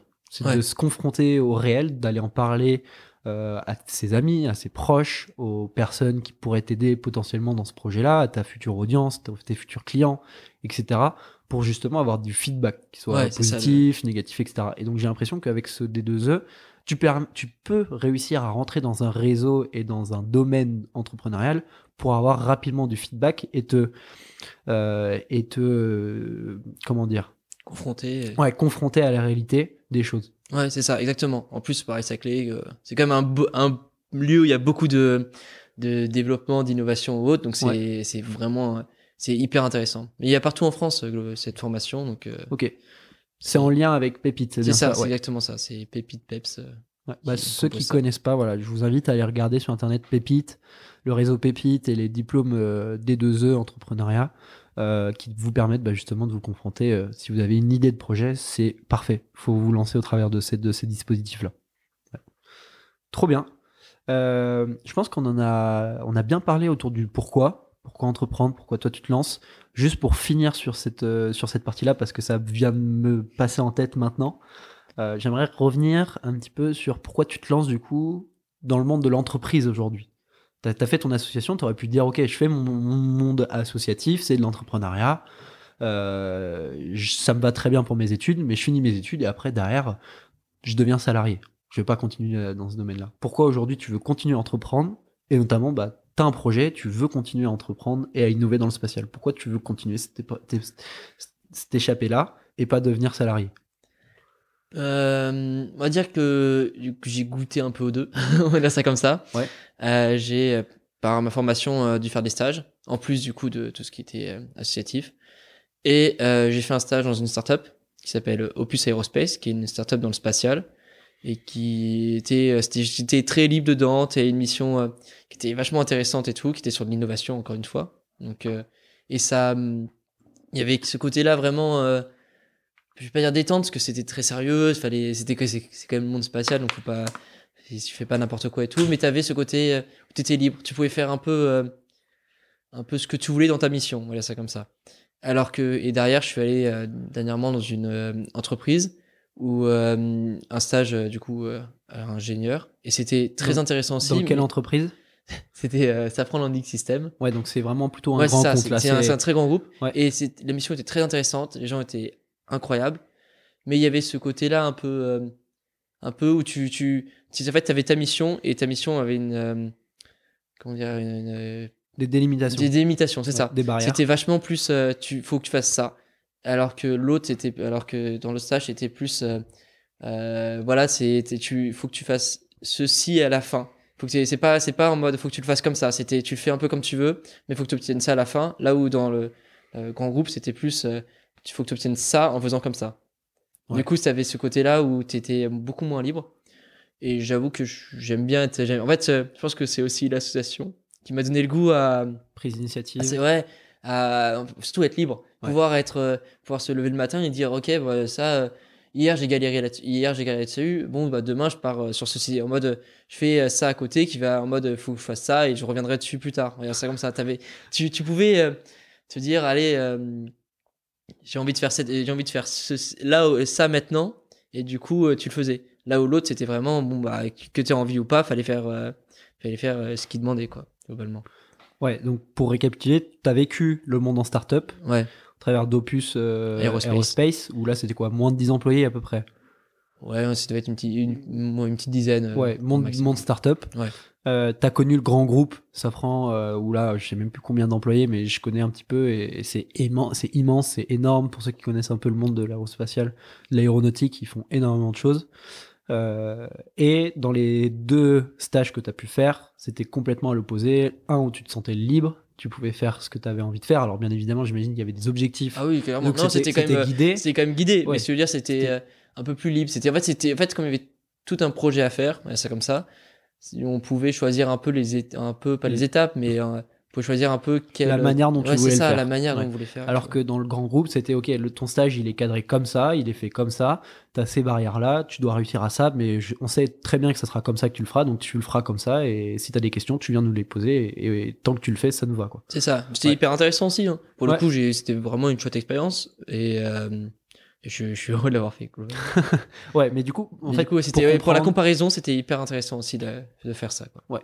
les, sujets, les deux sujets sont passionnants, les deux Ouais. sujets sur lesquels tu as pu travailler étaient cool, mais en fait, la manière dont tu l'as travaillé et la manière dont tu fallait réfléchir sur les projets était différente. C'est ça. exactement. Et tu as préféré aujourd'hui plus le monde startup, Ouais. qui aujourd'hui te pousse à continuer à entreprendre, à vouloir créer ta propre entreprise pour garder cette thématique-là. C'est ça, exactement. ouais.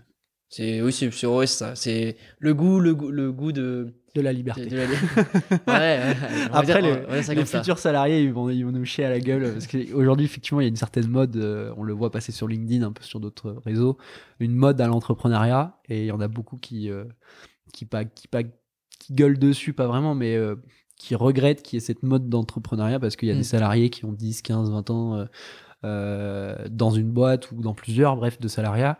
Et qui se forcent à entreprendre parce qu'ils ont l'impression qu'on est beaucoup plus libre. En fait, c'est Ouais, une non. liberté différente. C'est ça, c'est au goût de chacun aussi. Il y en a qui préfèrent être euh, dans le monde du tra- dans le euh, monde des grandes entreprises et c'est normal. Il y a plein, il y a tellement d'avantages là-dedans euh, comparé Ouais. à l'entrepreneuriat, c'est normal. Quoi. Je pense que pour terminer cette partie, j'ai envie de dire, euh, faut le tester. Faut Ouais, réussir à faire un stage dans un grand groupe, faut réussir à faire un stage en, en start-up. Faut essayer de comparer les deux solutions. Aujourd'hui, on vous a filé, euh, on vous a donné un retour d'expérience d'Hippolyte sur bah, la différence entre les deux. À vous de voir si peut-être que dès le début, dès que vous, vous, vous écoutez ça, vous avez envie de dire ah, le, le grand groupe, ça me plaît pas. Je pense que vous avez une certaine appétence pour le monde des startups ou des petites entreprises. Foncez. Franchement, euh, top. Foncez. Mais il faut tester ce qu'on n'aime pas aussi pour être sûr de qu'on n'aime pas. Je veux dire, c'est- Moi, j'ai toujours dit ça et c'est une phrase qui est vraie. C'est faut. Si vous aimez pas quelque chose, euh, c'est autant le- euh, testez-le et comme ça vous verrez si vous aimez vraiment pas ou pas. quoi. Je, je dirais, parce que je suis pas entièrement d'accord avec toi, je dirais plutôt si vous hésitez et vous savez pas trop si ça vous plaît ou ça vous plaît pas, vous avez l'impression que ça va ou pas vous plaire, mais vous hésitez, faites-le et vous le saurez. Ouais, Je dirais ça. plutôt comme ouais, ok. Perso, après voilà, on, on peut être d'ac- d'accord ou pas d'accord. Trop bien. Euh, comme tu l'as compris, on va passer plutôt sur une partie de bah, comment vous avez fait tout ça. Comment euh, aujourd'hui euh, vous êtes amené à travailler avec le CNES, euh, qu'est-ce que ça vous apporte, dans quel but, etc. Par exemple, pourquoi, comment avoir créé cette association, quelles sont les grandes étapes de développement pour que si demain j'ai un, élève ingénieur qui écoute ce podcast, il se dit ok je veux innover, je veux entreprendre euh, au travers de la création d'une asso, j'ai ça à faire. Comment vous avez fait? Est-ce que tu peux nous expliquer un petit peu les grandes étapes du développement de IPL, de votre association, et, euh, et ce qui a été fait? Euh, du coup, ouais, bah c'est. Comment? Bah, déjà, faut, faut trouver euh, l'idée, hein, parce que tu crées pas une association sans idée. Mais après, tu as toutes les démarches. euh, La création, c'est vraiment c'est que l'administratif, de toute façon, de base. C'est-à-dire que c'est. Euh, tu as plein de, plein de documents à remplir, trucs comme ça. Il faut, faut demander à l'école l'autorisation de créer l'asso, déjà, de base. Euh, après, tu as tout ce qui est demande de budget. Et tu as surtout la première grande étape un peu euh, stressante et tout, c'est le recrutement. Parce que c'est le moment où t'as t'as rien, tu arrives, tu dis voilà mon projet, t'as même pas, t'as- tu sais pas si tu vas de l'argent, parce que c'est avant euh, le, la demande de budget euh, à l'école, tu t'as pas commencé à chercher de sponsors, parce que c'est dès la rentrée, t'as pas eu vraiment eu le temps, ou alors si t'as commencé, t'as pas de résultat encore. Et là, c'est le premier recrutement, tu fais bon, quel est l'engouement que suscite mon projet Et là, c'est en fait, c'est un premier euh, test euh, réel de voir euh, est-ce que ton projet il, il est sexy ou pas voilà c'est comme ça quoi est-ce que ton projet il donne envie? Est-ce que ton projet il, a un potentiel? Quasiment parce que si personne veut te rejoindre tu, tu vas te remettre en question sur le projet ou autre Mais avant de recruter, il faut bien avoir avancé un petit peu sur le projet quand même. Faut, Oui. faut avoir Ah oui, créé faut- l'association, faut avoir commencé à développer le, bah, pour vous votre moteur de fusée. Euh, Il y, y a certaines étapes à faire avant de recruter. Bah, nous on a recruté avant même de en fait le projet on avait on savait comment on allait le faire Ouais. on avait des premières maquettes euh, probablement mais qui euh, au dimensionnement qui n'étaient pas forcément euh, les bonnes ou autres et c'était euh, en fait c'était vraiment euh, la, la première vague de personnes qu'on a recrutées voilà, en première année, c'était, c'est en fait, c'est, c'est quasiment des, c'est des, des membres qui ont quasiment limite créé l'association avec nous, quoi. Mhm. Parce que vraiment, tout est parti avec eux et c'était, c'est parti, et voilà. Donc euh, vraiment, ce recrutement-là était, en fait, c'est vraiment les, pour moi, c'est l'étape qui a marqué le, le tout tout début de, de ce projet. C'est, euh, ouais, c'est, c'est là, c'est euh, le premier recrutement. Le premier recrutement où en fait, on- du coup, c'est la première fois qu'on parlait de notre projet, quasiment, à, au- à un public et tout. Première fois que on avait des retours sur notre projet aussi, à part nos familles ou autres. C'était, du coup, c'était, c'était sympa, quoi. C'était une vision extérieure de personnes qu'on connaissait pas forcément, qu'on avait croisées une fois dans les couloirs, Mhm. Et on les voit, on voyait dans leurs yeux s'ils étaient, euh, s'ils trouvaient ça sympa ou pas, quoi. Et c'était, non, c'était très sympa comme euh, premier recrutement. Ça s'est très bien passé, donc c'est pour ça que je- j'en parle avec le sourire, c'est parce que Ok. l'engouement, c'est tout de suite, on a eu plus de 70 demandes Ouais. pour nous rejoindre, ce qui est très bon pour une association comme la nôtre. C'est des, nos promos sont à peu près de 280 personnes Ouais. dans notre école. Et du coup, là, on était quand même, euh, ouais, c'était un quart de, on avait un quart de promo qui demandait de nous rejoindre, ouais. C'est ça. Et vous en avez accepté combien? On en a pris 20, je crois. Ce qui Et, est- ok. ce, qui est, ce qui était beaucoup pour une première année. Ok. Parce qu'en Parce fait, que ce que j'allais dire. Finalement, vous n'avez pas pris beaucoup sur le nombre Non, de demandes. on Le est, ratio assez, est petit. on, était, on est assez sélectif. Ouais. Euh, on recrute principalement sur la motivation parce que euh, les compétences techniques, euh, bah, moi, moi, je, me voyais pas recruter, ne pas prendre quelqu'un parce qu'il techniquement était pas bon alors que je Ouais. connaissais rien en moteur de fusée. Ouais. Ça aurait été pas logique. Et, euh, et en vrai, quand on est arrive étudiant, on n'est pas censé avoir les compétences techniques forcément. Mhm. Quand on est première année, on sort d'un bac S, euh, c'est normal de pas connaître un moteur spatial, euh, comment ça se construit quoi. Je trouve ça très pertinent parce que on faisait la même chose en, en junior entreprise. Euh, on voulait recruter sur la motivation parce qu'on se dit les compétences, ça se développe et ça s'apprend. La personne motivée, elle va développer de la discipline, elle va apprendre d'elle-même, on va lui apprendre des choses elle va retenir et, et elle va progresser, que ce soit de notre point de vue techniquement ou sur d'autres compétences. Donc je trouve ça très pertinent que vous ayez mis cette base-là directement dans le, dans le process de recrutement. Ouais. Sur, euh, sur cette première étape-là, et puis de manière globale euh, aussi euh, le process de recrutement qui a évolué par la suite sur les, les différentes années, c'était quoi votre process initial de recrutement et vous avez évolué vers quel process? Bah, le process initial, c'est, je pense que tout le monde passe par là, c'est euh, des entretiens. C'est-à-dire que, déjà, pour- première chose, si les gens s'inscrivaient, mettaient leur nom, prénom sur une liste, Ouais. on leur envoyait un mail ou avec un Google Form. Ouais. Ils remplissaient, globalement, c'était juste pour avoir, euh, c'était vraiment, c'était pourquoi tu veux nous rejoindre, euh, nom, prénom, promo, trucs comme ça, quoi. Une sorte, une mini lettre de C'est motivation, ça, mais c'est vraiment, c'est, sous format c'est ça. informel. Mi- Ouais. Mini CV, ce qu'on leur demandait, est-ce que tu as déjà fait des petits projets avant, choses comme ça, quoi. Mais c'était très, c'est très informel, euh, voilà. Donc un G-form, C'est ça. un Un- sondage un avec des G-form, questions. voilà. Et en fait, euh, déjà là, on a un premier filtre. Parce qu'il y en a qui répondent pas, forcément, qui sont inscrits, mais finalement, ils ont trouvé mieux, ou alors c'est, ils ont oublié de répondre, tu comme ça. Donc, j'ai fait, ça fait un premier filtre sur la motivation, quoi, vraiment, Ouais. euh, qui est sympa. Et après, toutes les personnes qui ont répondu, je crois qu'on les a tous pris en entretien. Ouais. On avait regardé rapidement leur profil, et on avait mis une petite note euh, de 1 à 4, comme ça, pour savoir à peu près ce qu'on, ce qu'on attendait d'eux à l'entretien. Et après, il y a eu les entretiens. Et là, on en a pris, euh, ouais, 20, on les plus motivés, ou alors, il y en avait forcément qui avaient des, con- des connaissances techniques qu'on on pouvait pas passer à côté. Par exemple, on avait un, un cinquième année, donc un- quelqu'un qui était en dernière année et qui lui était en train de créer sa startup et tout, qui est justement euh, Opus. Donc euh, c'était euh, voilà et du coup forcément quelqu'un comme ça qui a ces connaissances là, on pouvait pas passer à côté. Mais après quand on regarde, on a pris, on prend toujours quasiment que des aéros 1 et aéro 2. Donc ils sont en première année et deuxième année. Donc sur cette première période de recrutement, c'était euh, une inscription sur un Excel, ça. un G-form envoyé pour ceux qui répondent, un entretien, et ensuite ça. vous, vous étiez décidé sur qui prendre. C'est ça exactement. C'était pas un- alors justement parce que j'imagine que le process a évolué, Ouais. vous avez rajouté des choses. Euh, Est-ce que déjà sur ce premier recrutement, où il y a des erreurs que vous avez identifiées et que vous avez changées? Bah déjà, il y a pas mal d'erreurs dans le sens où euh, dès les premiers mois, euh, tu vois qu'il y a des gens qui répondent plus.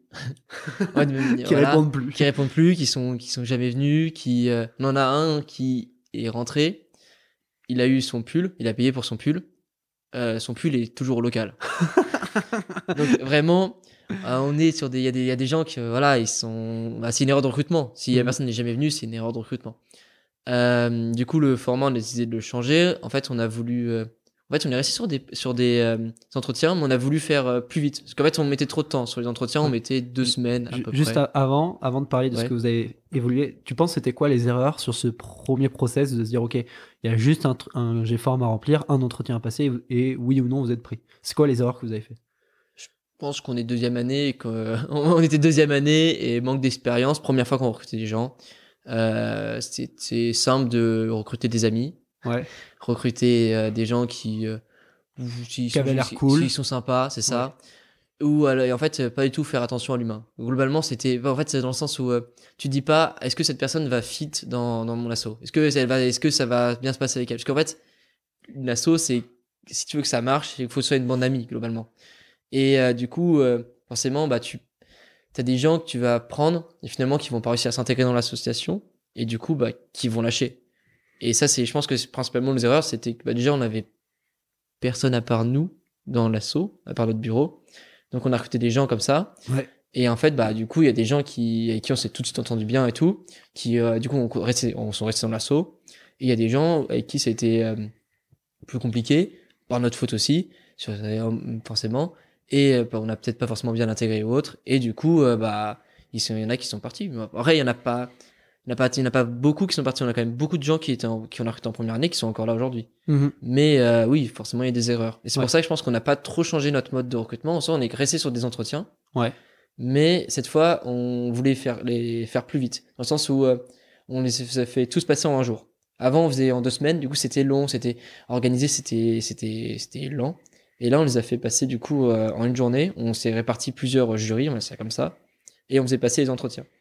Et là, l'erreur, c'était justement, on était plusieurs jurys, donc tous des avis un peu différents, ouais, tous des avis euh, différents, mais du coup, euh, les mêmes personnes ne passaient pas devant euh, tous les jurys, ils passaient que devant un jury. Du coup, nos notations étaient différentes. Ouais. Et on a recruté des gens qui, bah, en fait, avec un autre jury, n'auraient pas été recrutés. Donc là, alors, avant qu'on continue, j'ai envie de récapituler les premières erreurs. Déjà, la première sur le premier process de recrutement, c'était vous avez oublié un petit peu l'humain et le fit équipe. Moi, ça me fait énormément penser. Alors, peut-être qu'il y en a certains qui me, qui me détesteront euh, pour la- l'analogie, mais ça me fait penser un peu quand on choisit ses associés dans l'entrepreneuriat, quand on monte Ouais. une boîte. J'en ai parlé avec Arthur dans l'épisode 2 euh, lorsqu'il a lancé Vibely. Il a rencontré ses associés et il a cassé le mythe de la complémentarité des compétences quand on veut recruter ses associés. On va pas chercher ses associés par complémentarité des compétences. Genre, par exemple, lui, il est en école de commerce, moi, je suis en école d'ingé, donc ça fit bien parce Ouais. que on a des compétences différentes. Euh, il a cassé ce mythe-là parce que il pense, et moi, je, le rejoins entièrement, que quand on veut s'associer pour monter une entreprise, le fit humain, personnalité euh, est primordial plutôt que les compétences. Si on est deux ingénieurs, tant pis, c'est pas grave, ça s'apprendra les compétences. On se développera sur la partie marketing, on se développera sur la partie vente, etc. Et c'est pas grave. Mais ce qui est important, c'est d'avoir deux associés qui s'entendent super bien, qui ont une bonne cohésion, cohésion et qui vont réussir à, à garder, euh, être capables de travailler ensemble sur le temps. Et ce que tu me dis là, je le Ouais, vois ça. beaucoup euh, dans ce système-là. En fait, c'est pareil dans l'associatif quand tu fais ton recrutement. Va pas chercher les personnes qui ont l'air euh, motivées, qui ont l'air machin. Alors, il en faut, il faut, il faut les personnes motivées. Si t'as pas de motivation, faut pas la prendre. Mais au-delà, le critère supplémentaire, c'est est-ce que tu seras capable de travailler avec cette personne-là au quotidien et de dire, ok, ça va devenir un ami, ça va devenir un proche, et on va, on va innover dans le spatial ensemble, grâce à lui et grâce à moi, grâce à cette collaboration. Ouais, c'est ça, c'est est-ce que tu as envie de passer tes... après tes cours, est-ce que tu as envie d'être avec lui quoi? Ouais. En fait, c'est ça, parce que le monde de l'association, c'est être après les cours. Donc si t'as pas envie de... Si euh, t'as- après les cours, t'en as marre et que tu vas voir des gens et qui t'entendent pas bien, t'as pas envie d'y aller. Ouais, ok. Donc Donc, ça, c'était la première heure. La Ouais. deuxième, quand vous avez fait un changement lors du process, euh, vous- déjà, c'était trop long la première fois, donc vous allez Ouais. raccourcir. on a raccourci. Je pense que c'est important, faut faire des process courts, mais l'erreur que vous avez fait, c'était qu'il y avait des jurys différents pour les candidats différents. Ouais, donc c'était pas ça. le même jury à chaque fois. Et donc il y a certains jurys qui ont accepté certains membres et d'autres jurys qui ont ac- ac- accepté d'autres membres. C'est ça. En fait, c'est on a on disait on prend deux personnes par jury et Ouais. globalement et ça c'était une erreur. C'est on peut pas faire ça comme ça. Non, c'est on prend cette personne-là parce qu'elle est- c'est pas parce qu'elle est arrivée deuxième dans ce jury-là qu'on va la prendre. Non, c'est parce Ouais. qu'elle était bien ou, ou pas. Et ça c'était une erreur qu'on a fait. Ok. Et du coup, quelle est la solution que vous avez trouvée euh, peut-être maintenant Ouais. pour justement réussir à résoudre ces deux problèmes-là? Du coup, on a arrêté les recrutements. Euh, par non, on a arrêté les recrutements par euh, entretien. Ouais. Vous Mais, faites plus euh, du tout d'entretien. Plus aucun entretien. En fait, on envoie. Il y a toujours ce G-form. Toujours Ouais. ça, ça y reste parce que c'est notre premier filtre. Il est, il est parfait. Il nous permet d'avoir des fiches un peu sur les personnes. Et là, on, du coup, l'année dernière, on a fait des, des petits ateliers sur deux soirs. En fait, euh, il y avait du coup, on a réparti les gens qui cherchaient à nous rejoindre en deux groupes. Mhm. Et en fait, on les mettait euh, par euh, 4-5, groupe de 4-5, et ils devaient bosser sur un projet, proposer une solution au bout de deux heures, euh, mais sur un projet qui avait rien à voir avec le spatial, parce qu'on a dit qu'on n'avait rien à faire des connaissances. Donc là, c'était, on a eu euh, les incendies euh, de forêt. Donc comment lutter contre les incendies de forêt? Donc proposer une solution. Donc on a eu des drones, on a eu tout ça. Et euh, on a eu après euh, l'eau euh, euh, l'eau de la Seine pour euh, les JO. Parce que les nat- la- le but de la natation, c'est que soit dans la Seine, tout ce qui est eau libre. Et du coup, forcément, euh, la Seine actuellement est pas très propre. Ouais. Et du coup, c'était de la nettoyer. C'est en fait c'est c'est deux projets qui sont euh, il y en Deux a partout, quoi. problématiques au hasard entre guillemets. euh, ouais. Exactement. Et qui demandent aucune en soi, en- aucune. En fait, on n'attendait pas de compétences. On voulait juste voir comment ils bossaient ensemble et si leur solution était quand même cohérente. Ouais, s'ils en avaient un petit peu dans la C'est caboche. ça. C'est ça. Parce que s'ils nous proposaient euh, pour une lutte d'incendie de mettre des, euh, des systèmes d'arrosage automatique partout, on aurait, on aurait peut-être eu un problème, quoi. Mais, euh, mais ouais, du coup, c'était vachement intéressant. Et du coup, on passait dans les groupes, on regardait un peu comment les gens bossaient, des trucs comme ça. Et euh, en fait, ça nous permettait aussi de les connaître. Parce que du coup, on les voyait tous. Là où, euh, du coup, c'était beaucoup plus simple, quoi. On, on, on connaissait un peu leur profil, on avait tous notre, notre petite fiche avec les noms, prénoms et euh, qui a fait quoi, en mode dans son, dans son GDoc. Et du coup, c'était vachement intéressant. Et après, euh, ces deux journées, on s'est réunis, on a fait OK, qui on prend, euh, qui on prend? Et là, globalement, on a eu très peu d'erreurs. On est, on a recruté que 10 personnes sur 70 personnes de base. Ouais. Et on a eu très très peu d'erreurs. Donc on était très content là-dessus, euh, un très bon système. C'est trop bien. Je, je, je retiens ce que tu dis, c'est que vous avez pu connaître les personnes. Alors, Ouais, je pense qu'on peut jamais connaître réellement une personne. Et, mais par contre, ouais, les ateliers, faire deux ateliers comme ça, je suis sûr que on, on apprend plus des personnes en cas pratique Ouais. Qu'en entretien. Parce qu'en entretien, on n'est pas des RH. On n'a pas fait de formation ressources humaines et on sait pas passer un entretien. Puis même les, des personnes qui arrivent, euh, qui sont en première année, et qui passent un entretien Ils direct, savent pas. tu, tu, tu sais pas te présenter, tu sais pas te vendre. On va dire ça comme ça. Donc Mm. c'est beaucoup plus dur que dans un projet où bah Au pire, tu te laisses porter, mais se laisser porter, c'est pas un défaut. C'est en mode euh, montrer que tu es en mode bon, bah oui, ça faut faire ça comme ça, je le fais bien et tout. euh, Ouais. Bah, c'est une qualité, quoi, de faire bien ce qu'on te demande. C'est super intéressant. Donc au final, votre process aujourd'hui, c'est euh, ils postulent, ils s'inscrivent sur un sheet, sur un Google Sheet, ils répondent au, au GForm, vous faites passer les deux ateliers, deux ateliers de quoi? D'une heure et demie, deux heures? Deux heures, c'était deux heures. Deux ateliers de deux heures sur deux soirs, Ouais. dans la même semaine. Ouais, c'est ça. En mode Ok. mardi, mercredi, on leur donne la réponse Ouais. le jeudi. Est-ce ouais. que vous aviez dé- déterminé des critères en amont de ce que vous vouliez euh, rechercher chez les futurs euh, membres? Euh, ouais, on avait. bon, f- c'est les critères de base, c'est-à-dire motivé et que et que ça fit et qu'on Ouais. se on se sente bien avec euh, cette personne-là Ok. globalement. Mais par contre, notre système a à nouveau changé ok. parce qu'en fait, on s'est le problème ça a été le problème c'est quand ils arrivent dans l'association, les projets étaient déjà en cours. Euh, il faut qu'en fait, du coup, comme ils n'avaient pas les connaissances, bah ils sont arrivés, et ils étaient un peu perdus et c'est-à-dire qu'il faut du coup nous, faut qu'on les forme et tout. Et, euh, et après, ils ont un peu peur de, de poser des questions. On a, on a trouvé ça. Du coup, maintenant, on fait des cours pendant tout le premier semestre. Tout le monde peut venir. Voilà, cours libre euh, le soir, une fois par semaine. Et, euh, on- et après, à la fin des cours, eh ben, on leur demande est-ce que vous voulez rejoindre l'association ou pas? Comme ça, ils savent déjà sur quel projet ils veulent bosser, quelle partie du moteur. Ils, ils ont déjà les compétences et du coup, ils peuvent être directement dans le projet. Donc là, on va la tester. Et du coup, euh, d'ici janvier, on aura les résultats, premiers résultats globalement sur euh, qui a envie de venir ou pas. Trop bien. C'est top parce que du coup, tu as de l'expérience sur le, le recrutement en associatif. Je sais que c'est différent du recrutement en entreprise, hein, c'est complètement différent. Mais je trouve que c'est intéressant parce que ça met quelques petites bases. Ça vous permet de- d'identifier des- de la personnalité, les caractères, euh, comment recruter, quels sont les critères que vous allez choisir, les objectifs, combien de personnes, etc. Et je trouve que c'est quand même, bah, comme depuis le début de l'épisode, on dit c'est de l'initiation à l'entrepreneuriat, de de- du tremplin à l'entrepreneuriat et là, de tremplin au recrutement. Donc c'est intéressant. Ouais. Top. Euh, Est-ce que tu veux rajouter quelque chose sur, cette, sur, toutes, sur toutes ces périodes de recrutement en associatif? Tu penses avoir à peu près tout dit Ou est-ce qu'il y a une autre erreur que tu as envie de, de faire éviter à ceux qui nous écoutent et qui veulent monter leur euh, création, leur euh, association pardon? Euh, erreur. euh, prenez pas trop de personnes. en mode là, par exemple, nous, on a pris trop de personnes. en fait, comme on a recruté quasiment que des premières années, deuxième année, la première année, et ben on s'est retrouvé à avoir. en fait, on a les gens ne partaient pas. Forcément, nous on était contents. Mais du coup, on recrutait, on recrutait, et finalement, on est monté à, à une, masse qui était ouais, pas loin de 60 personnes. Et c'est trop. 60 personnes, enfin pour nous.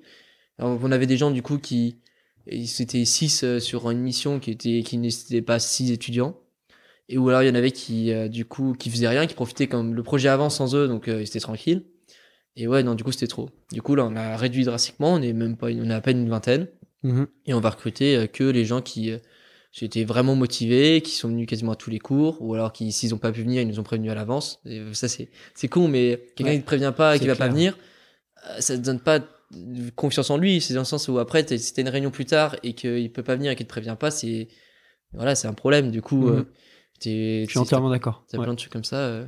J'ai pas de problème à pas être là, c'est normal. Il y en avait qui avaient Mhm. des partiels euh, la- le lendemain des cours, donc c'est normal qu'ils soient pas là, mais ils ont envoyé des messages, euh, ils ont dit on n'est pas là, on a fait ok, pas de souci. Donc privilégier la, la qualité plutôt que la quantité. C'est ça, complètement. Être plus sélectif et finalement bah, peut-être décevoir certains. C'est ça, il y a pas de mal à être sélectif. Si, euh, si après vous faites quelque chose, vous prenez tout le monde, vous êtes tout gentil avec tout le monde, bah après vous allez juste, euh, ouais, euh, mode votre truc va pas avancer, quoi. Vous allez avoir des gens qui vont euh, se marcher dessus, qui vont faire. Même s'ils sont tous motivés, ils vont, ils vont se marcher dessus. Il y aura pas assez de- de, missions pour les gens, quoi. Bien quantifier, bien quantifier vos besoins, en fait. C'est quasiment ça le. Ok, super. Merci pour ton, ton conseil et, et toute cette période-là sur la, la partie recrutement. Euh, tu as un rôle de responsable communication au sein de d'IPL euh, et tu me parlais pas mal dans, tes, dans la préparation du podcast et un petit peu aujourd'hui que tu étais plutôt à l'aise sur le pitch. Aujourd'hui, tu as participé à des concours aussi dans, ton, dans ta future entreprise où tu as fait des concours de pitch pour présenter ton, projet. Tu as pu euh, avoir des retours, des feedbacks sur celui-ci, etc. Et donc, tu as appris à pitcher. Est-ce que tu peux nous expliquer un petit peu bah, les, les bases de pitcher? Comment on pitch son projet? Qu'est-ce qu'il faut faire attention? Euh, Fais-nous un petit peu de vulgarisation et apprends-nous des choses. Le pitch, je trouve que c'est un exercice assez, euh, assez complexe parce que c'est vraiment quelque chose où on arrive. Nous, je sais que ma première fois qu'on a voulu pitcher, quand on est arrivé et qu'on a fait notre premier pitch, il y avait tout qui était faux. non, parce que on est rentré, en fait, on est rentré sur quelque chose qui durait trois minutes, notre pitch, le premier. et parce que c'est ultra court, et on est rentré sur, on a voulu faire de, du technique. Ce qui est une erreur monstrueuse. Le pitch, on n'a pas le temps pour du technique, en fait. Faut, moi, c'est, si j'ai bien compris la chose, c'est le pitch, faut rester général, faut, faut vendre, faut donner envie. Ouais, alors juste avant de rentrer dans le détail, je pense qu'on on aurait dû Définir- définir, le ouais, pitch. C'est ouais. quoi un pitch? Ça, on, on me demande très souvent quand je fais, ah, je suis allé pitcher, on me fait, mais c'est quoi un pitch? On va dire, non, c'est un pitch et, euh, C'est le petit gâteau qu'on Ouais, éclate dans la main qui fait pouf et tu ça. manges derrière.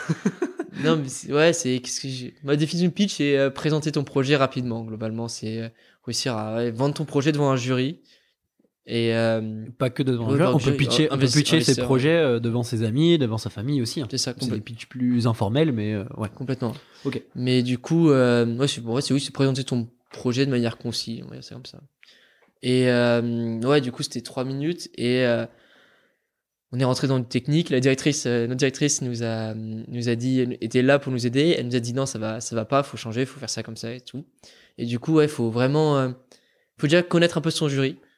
Parce que tu vas pas pitcher de manière différente en fonction du jury. Si ton jury, c'est des experts du domaine, là, tu peux faire un peu de technique pour montrer que tu as les connaissances. Si c'est des gens euh, de tout, euh, tout horizon, donc euh, tu es en mode tu vas des commerciaux et tout, moi, s'il y a des commerciaux, je vais pas leur parler très technique au niveau du moteur de fusée. C'est logique, sinon je vais les perdre, ils vont décrocher, voilà. T'as une dent contre les commerciaux, c'est ça? Ah non, non, non, bah non, non, mais rigole. hein. aucun problème. Mais non, mais c'est. Euh, je- vois très bien ce que tu veux dire. Ils n'ont pas une formation ils d'ingénieur. pas- ils, ils bah- peuvent comprendre certaines choses techniques, mais il faut vulgariser par rapport à un expert. C'est ça, moi, si dans un jury de pitch et qu'on parle de euh, technique au niveau du commerce, mais je vais rien comprendre et je vais décrocher. Ouais. Donc c'est pareil pour eux, c'est normal. C'est des pas- domaines différents. C'est ça, Mhm. on n'a pas les compétences, ils n'ont pas le- les compétences ingé. Donc première étape, connaître son jury et adapter son pitch en fonction de celui-ci. Ouais, c'est ça. Vraiment. Euh, du coup, en fait, c'est les étapes suivantes, elles en découlent un peu, c'est réussir à le vendre. C'est comment tu vas vendre ton projet. Par exemple, savoir un peu les sensibilités du jury, ça t'aide pour euh, vendre ton projet. Globalement, parce que si tu, euh, tu sais qu'ils aiment, par exemple, si tu vas pitcher dans une, pour un concours qui va te donner accès à des prestations chez un, pour usiner, tu vas montrer que tu es prêt à usiner. Tu vas pas présenter un projet, alors oui, dans 5 ans, euh, notre projet, on, va, on aura fait des maquettes et on pourra commencer à usiner. Non. Tu vas, tu vas vouloir euh, montrer, voilà, tu vas ramener des maquettes euh, 3D, tu vas faire, voilà, ça, on l'a ça, on peut commencer à l'usiner dès maintenant. Donc euh, là, ils vont dire, ah bon, bah, c'est ce que c'est bête, hein, mais dans les pitchs comme ça, c'est du business. Et les, gens, ils vont vouloir, euh, leur but, c'est de trouver des partenaires et de, de faire de l'argent. Donc, si tu leur montres comme quoi tu es prêt et que l'argent, il va pouvoir arriver rapidement pour eux, ça les intéresse. Surtout que dans le monde des startups, ça va très vite. Mhm. Donc euh, même, euh, par exemple, les incubateurs à start-up, ils veulent en soi une rentrée d'argent rapide, ou alors ils veulent que c'est- que ton truc il soit pas, qu'il soit sur le court terme quasiment. Du coup, euh, il faut vraiment bien juger, bien viser en fait la cible de, de ce pitch, le, le principe du pitch. Si c'est un concours, euh, par exemple là, le concours euh, du, un concours du CNES qui est lance ton lance le futur, euh, c'est tout ce qui est au niveau des transports spatiaux. Ils voulaient de l'innovation. Tu vas pas arriver pour pour euh, et parler ton pitch sans parler de ton innovation ou sans dire voilà encore on innove, encore on est nouveau.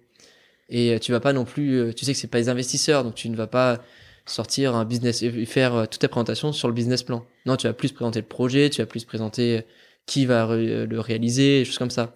Tu vas et pareil pour. euh, en fait, c'est oui, c'est en fait, il faut vraiment réussir à viser le le, le jury quoi. Savoir euh, le jury, tu le connais, tu et Mhm. si tu as aucune idée du jury, généralement il y a toujours des petits messages dans les mails qui te où tu sais à peu près qui va y avoir quoi. Ouais, ok, Généralement, tu peux ça marche. aussi à savoir ça. On connaît son jury. Comment tu crées ton pitch? Est-ce qu'il faut le connaître, faut créer quelque chose et le connaître par cœur, ou est-ce qu'il faut y aller en impro euh, devant le jury et, et, entre guillemets Inch'Allah? Comment tu, tu prépares ton pitch et qu'est-ce que tu dois dire dans ce pitch-là? Moi de base, je suis plus euh, moi j'aime moi j'adore l'impro sur mes présentations, mais alors le pitch c'est le seul truc où je pré... je fais pas d'impro. Ok. Parce qu'en fait, j'ai euh, un stress avant le pitch qui fait que si je fais en impro, je vais perdre mes mots, je vais me mélanger ou autre. Donc je préfère être euh, connaître par cœur. J'ai un- peu de mal à faire ça, du coup, j'ai- ça me demande pas mal de temps de, pour m'entraîner. Mais euh, et qu'est-ce que tu vas dire dedans?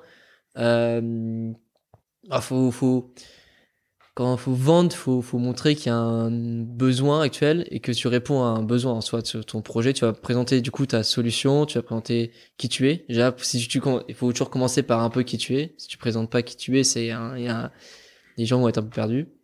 Euh, tu vas présenter forcément euh, le, besoin, ouais. euh, ce que tu apportes, donc ta plus-value. Tu vas présenter comment tu comptes le réaliser, parce que si tu dis pas euh, comment tu comptes le réaliser, bah c'est il leur manque. En fait, il faut vraiment qu'ils aient un, un, aperçu de chaque étape, un peu, de chaque, euh, chaque petit point. Et euh, c'est pas grave d'être d'être généraliste, que normalement il y a les questions derrière qui sont là mhm. pour. s'ils veulent, s'ils ont pas compris quelque chose ou s'il manque un détail selon eux, bah forcément ils vont te le poser en question après. Ouais. Donc faut pas, c'est pas grave de. Si, vaut, vaut mieux être de respecter le temps qui est demandé mhm. que de vouloir parler trop, dans un sujet et du coup ça va réduire tous les autres temps et du coup tu là là en fait ils vont même pas poser de questions ils vont faire bon bah il aura pas il a pas posé ce sujet s'il en a pas parlé. Mhm. alors que si tu euh, donc j'ai envie j'ai envie enfin de ce que je comprends le ton pitch en fait c'est le teasing c'est ça. qui va apporter les questions que tu as envie qui te pose pour que tu répondes de manière concrète. C'est ça quasiment un pitch de 3 minutes euh, honnêtement personne n'a le temps de présenter un projet euh, un projet entrepreneurial ou autre, même un mhm. projet d'association en trois minutes. c'est impossible, il y a trop de trucs, trop de. Et même avec les questions derrière, il n'y a pas vraiment le temps. Mais du coup, c'est vraiment euh, donner, en fait, donner envie avec euh, un peu comme une, un peu comme une glace Magnum. C'est tu donnes envie juste avec l'emballage, juste avec euh, l'emballage ou juste avec c'est l'enrobé chocolat pour la glace qui a, qui a, qui a, en dessous quoi. C'est un peu ça. C'est vraiment c'est tu montes une toute petite partie pour qu'ils aient envie d'explorer plus loin quoi. Ouais. Ok. Il y a des grandes erreurs. Alors tout à l'heure, tu as parlé de l'erreur que vous aviez parlé technique dans ton pitch et que c'était une des grosses erreurs. Est-ce que euh, avec les différents pitchs que tu as fait pour présenter ton, ton asso, pour recruter, pour euh, postuler au CNES sur le projet Perseus, euh, pour tes projets, notamment sur tes derniers concours, est-ce qu'il y a des erreurs sur tes pitchs que tu as identifiées et que tu qu'il faut éviter? Moi, on m'a dit sur la tenue. la tenue, en fonction du pitch, elle peut changer tu peux changer en fonction de ce que tu vas chercher dans le pitch. Euh, ta tenue peut peut varier. Par exemple, ma directrice nous a dit euh, si vous allez chercher des sponsors, arriver en costard n'est pas forcément la meilleure idée. Parce qu'en fait, si tu montes comme quoi tu as de l'argent, comme quoi tu as, par exemple, ou même un pull rempli de plein de sponsors et tout, si tu vas chercher des sponsors, ça fait un peu, euh, on, a, on, est déjà, on a déjà plein de choses. En soi, vous, vous, vous allez pas forcément nous apporter grand chose. Mais après, ça, c'est, moi, moi, j'avoue que j'ai un peu de mal avec cette idée, parce que moi, j'aime bien être en, en fait, je trouve que le costard donne un côté sérieux ou autre. Et du coup, j'ai, j'ai du mal avec cette idée. Mais c'est vrai que tu ne vas pas arriver avec une Ferrari pour demander de l'argent, globalement. non, c'est, c'est, ça qu'elle nous a dit comme, euh, pour montrer. C'est, on n'arrive pas en Ferrari pour demander de l'argent. Mais euh, c'est vrai, mais du coup, faut la tenue, ça, en fonction des pitchs, euh, on peut faire varier si on va pitcher que du technique sur un concours lancé pour sur un concours euh, qui va être assez technique, il n'y a pas forcément besoin d'être en costard, je suis d'accord. Même si moi, moi je, suis plus à l'aise quand je présente quelque chose en costard. Donc, en fait, c'est prenez l'habit où vous êtes à l'aise globalement. En fait, c'est le pitch, faut, faut être à l'aise dans un pitch. Parce que si on est complètement stressé, bah, on se perd, on n'a pas beaucoup de temps. Donc, si on commence à se perdre un peu, commence à bégayer, mhm. bah, on perd ce temps, ça nous stresse encore plus. Donc, vraiment, faut être à l'aise. Si vous n'êtes pas à l'aise en costard, bah, dès qu'il y a un pitch où vous pouvez ne pas y aller en costard, n'y allez pas en costard. Ouais, ouais, ok. Euh, tout à l'heure, tu as dit que toi, tu préparais tous tes pitchs et pratiquement tu les apprenais par cœur, ou enfin tu les apprenais. Euh, est-ce que du coup, ça, ça te euh, gâche pas le naturel? Est-ce que ça fait pas authentique sur ton pitch? Et si c'est pas le cas, comment tu fais? En, gros, bah, j'ai toujours pitché avec le président de notre association, qui est voilà, et lui, en fait, on, en fait, ce qu'on fait, c'est qu'on met les grands points et on fait un premier pitch comme ça, on regarde du coup là en naturel. Et en fait, on le répète, on le répète, on le répète, on le répète. Et au fur et à mesure, en fait, on a notre, euh, notre script qui s'écrit. Et du coup, c'est en fait, c'est un script naturel qu'on a, qu'on a, qu'on a écrit. C'est comme ça qu'on le prépare. Vous le travaillez à deux et vous travaillez votre pitch à deux pour que ça soit le naturel et que vous répétiez ce que vous faisiez à deux. Ça, par exemple, dernier pitch, on l'a préparé en une après-midi. Et euh, le soir, on allait manger au resto et on, on, on allait en manger, on le récitait comme ça, on se regardait, on, se le récitait comme ça. et c'était et c'est drôle parce que du coup, tu euh, c'est en fait, ça, en fait ça, oui, en fait, tu le connais tellement au bout d'un moment, mais c'est des phrases qui, qui c'est toi qui les as construites, c'est pas c'est pas des phrases que tu as trouvées toutes faites ou alors en fait, faut surtout pas écrire ton en fait, oui ça, faut pas écrire ton pitch et le lire parce que tu parles différemment à l'écrit qu'à l'oral. Mhm. Faut plus le dire ton pitch, dire ce que tu as envie, tu le poses à l'écrit et là tu peux l'apprendre par cœur. Et si tu as envie. Plus comme ça que je le vois. Ok. Euh, ça marche. Top. Merci pour les, conseils encore de nouveau pour, euh, pour les pitchs. J'ai envie qu'on parle enfin du CNES qui a sur ton pull. Là, vous ne me voyez pas, mais moi, je suis en train de pointer du doigt euh, Hippolyte et, je vois sur son pull Perseus CNES. c'est dans les grandes étapes de votre développement de l'association. Alors, c'est très spécifique à votre association et je pense que ça sera difficilement applicable chez vous, ceux qui nous écoutez, mais moi, je trouve ça passionnant euh, qu'aujourd'hui vous travaillez avec le CNES, une, une des plus grosses institutions du, spatial en France. Euh, comment ça s'est passé, pourquoi vous travaillez avec eux? Et qu'est-ce que vous faites avec eux? Et dans quel but? Alors, quand c'est passé, c'est. En fait, c'est bah, le concept de faut tenter quand faut, faut y aller. Euh, en fait, il y avait un concours du CNES qui était sur. c'est pas- un peu comme. c'est un concours pour innover dans le spatial, globalement. Et on s'est dit, bon, bah, on va y aller, on va le tenter. On, ça faisait un an qu'on existait, on n'était pas vraiment euh, très développé, on n'avait rien de concret à montrer et tout. Et on a quand même tenté, et en fait, ce concours-là n'était pas destiné aux assos. Donc, euh, la, pers- la personne qui, il y a une personne qui nous a dit, bah, c'est pas destiné aux assos, allez voir plutôt ce programme-là, Perseus. Et là, du coup, on a découvert comme quoi le CNES avait un projet euh, qui ras- rassemblait plein d'associations en France pour construire euh, une fusée. Et c'est comme ça qu'on a entendu parler du projet. Et là, on a discuté euh, avec euh, du coup les responsables du projet et qui ont en fait il y avait une place pour nous. Et du coup, bah, on l'a pris et au fur et à mesure des années, euh, on a gagné un peu de de grade, on va dire ça, dans ce projet-là. Et euh, du coup, on a de, au début, on devait faire euh, juste certaines parties d'un moteur de fusée. Et là, aujourd'hui, on fait quasiment tout, le, tout un moteur de fusée pour la fusée. Donc, c'est quelque chose qui est. euh, en fait, on est très content de ce, de ce partenariat. parce qu'en plus, ça, permet euh, vraiment de, De financer de- aussi. de financer. Et quand on arrive et qu'on pitch, bah, ou présente, ou on fait des dossiers, euh, je- tout, euh, bah, on est partenaire du CNES, ça donne, un- ça donne de la crédibili- crédibilité quand même assez grande à notre projet. Quoi. C'est quoi les exigences pour travailler avec le CNES Pour être en collaboration avec eux, parce qu'ils te financent, Ouais. c'est euh, du financement public, Ouais, c'est l'argent public. Ouais. c'est de l'argent public. C'est quoi les exigences pour travailler avec le CNES Euh, exigence technique, bah, c'est forcément euh, tu faut faut qu'il faut que tu sortes des choses. euh, et- faut que tu sortes des choses. T'es accompagné par plein d'experts ou autres. Et c'est comme ça que ça te permet aussi de faire pas mal de très beaux, très belles rencontres, très beaux contacts. Et par du coup par ce suivi, ils vérifient quand même que tu avances. Euh, ils vont pas te donner de l'argent si tu si tu fais rien globalement. Et puis même ils font chaque semestre tu as une réunion de fin d'année où tu présentes tes, tes projets, ce que tu as avancé. Donc si tu arrives à la réunion et que tu dis mon PowerPoint était le même que celui de l'année dernière, Ça que celui du semestre dernier, ça va pas. Ils ont un peu de mal. Ouais, c'est ça. Euh, ils demandent du sérieux. Je te laisse parler un petit peu de, de Perseus, du CNES. Parle-nous un petit peu de quelle est le- votre collaboration avec eux, ce que ça vous apporte et qu'est-ce que vous leur apportez. Moi, je vais aux toilettes. Je te, laisse, par- je te laisse parler 3-4 minutes tout seul. Et je suis là, euh, je reviens après. Ok, Ça te parfait. va? Bon courage. Alors. Parce que j'ai fait alors l'épisode en termes chronologiques, euh, le tien sortira avant Cédric et Lysia. Euh, mais sachez que l'expérience, je l'ai vécue avec Cédric avant tout, et toi, t'es le deuxième avec qui je l'expérimente. C'est assez rigolo. Tu me diras ce que t'en penses après l'épisode. Ok, parfait. À tout de suite. Alors du coup, euh, Perseus.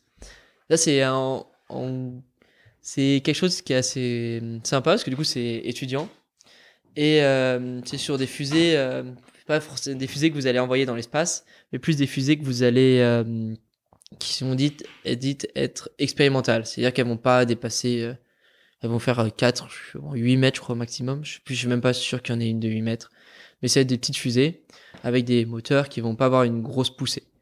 Euh, donc une, qui vont pas, ou une grosse poussée, donc qui vont pas être des très gros moteurs. Et euh, du coup, avec, euh, du coup, dans Perseus, au début, quand on est rentré, on devait faire, euh, pour être un peu technique, juste la chambre de combustion. Donc c'est là où vous avez mélangé les gaz et les brûler, et euh, la tuyère, globalement. Et au fur et à mesure, on a dû avoir l'injection, donc euh, comment on met les gaz, et après tout ce qui était le système pour pressuriser ces gaz, donc pour permettre à notre moteur d'être plus efficace. Et en fait, ça, au fur et à mesure, on a, gratté un peu euh, ces projets-là. Et du coup, bah, aujourd'hui, on est, on va pouvoir les tester normalement quand on va les produire. Et euh, par exemple, sur les bancs euh, d'essai d'Ariane Group, donc euh, le CNES a un banc d'essai à Vernon. Donc là, on teste les très gros moteurs euh, d'Ariane 5 par exemple, donc le Vulcain euh, dont je vous ai parlé tout à l'heure. Et euh, du coup, c'est vraiment un projet qui est hyper intéressant. Et en plus, au niveau des contacts, c'est super important. Nous, on a euh, eu comme contact, du coup, un expert Group, qui est quelqu'un qui a bossé sur toutes les Ariane. Donc, euh, avec un très gros euh, bagage technique et une expérience folle. Et euh, parler avec lui, échanger avec lui, c'est incroyable. Aujourd'hui, euh, c'est quelqu'un qu'on on est déjà allé manger une raclette euh, avec lui. Donc vraiment, c'est quelque chose, c'est incroyable. C'est c'est échanger avec les gens comme ça, c'est du milieu, c'est fou. Même moi qui suis pas passionné du spatial de base, c'est quelque chose qui, euh, ouais, je pensais, je m'imaginais pas un jour et puis ça vous donne vraiment goût euh, au spatial et ça vous aide vachement. Et du coup, euh, ça, c'est quelque chose que nous apporte euh, Perseus. Et aussi au niveau du coup, forcément, du soutien technique, bah, il nous apporte énormément dans le sens où il y, a des- il y a des documents qu'on peut avoir grâce à eux. Il y a forcément tout ce qui va être du coup l'expert, bah, il va nous guider, il va nous dire ça c'est une mauvaise idée, ça c'est effectivement faisable, choses comme ça. Euh, il va valider tout ce qu'on va euh, pouvoir faire. Et puis du coup forcément pour après euh, tester notre moteur, bah Perseus a une solution et tester son moteur c'est pas évident en France. Forcément il y a beaucoup de restrictions ou autres et même les installations coûtent très cher. Donc s'il y en a une qui est déjà faite et qui est disponible pour vous, c'est toujours quand même un très gros avantage et c'est très intéressant d'avoir ça. Euh, je sais pas combien de temps je t'ai laissé tout seul, mais Je sais pas, 2-3 je- minutes. Tu t'en es bien sorti? Je crois. les, les gens- les gens, les gens diront. les, les gens nous, nous diront. Euh, N'hésitez pas à nous mettre un, un petit commentaire sur Apple Podcast, etc. pour, euh, pour nous donner votre retour.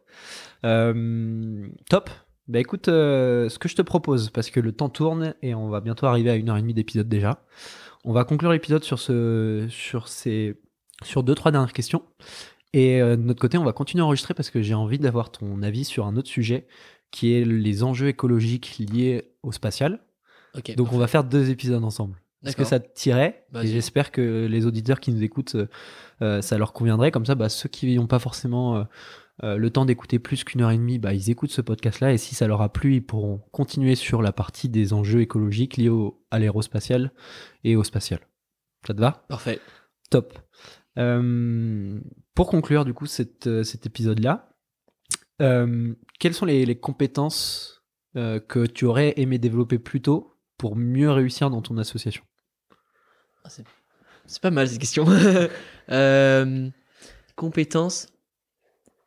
Euh, je en vrai, euh, bah, communiquer plus facilement au niveau des projets. C'est-à-dire que moi, je suis quelqu'un qui j'aime bien travailler en équipe, mais j'aime bien aussi être un peu solo sur des projets certaines fois.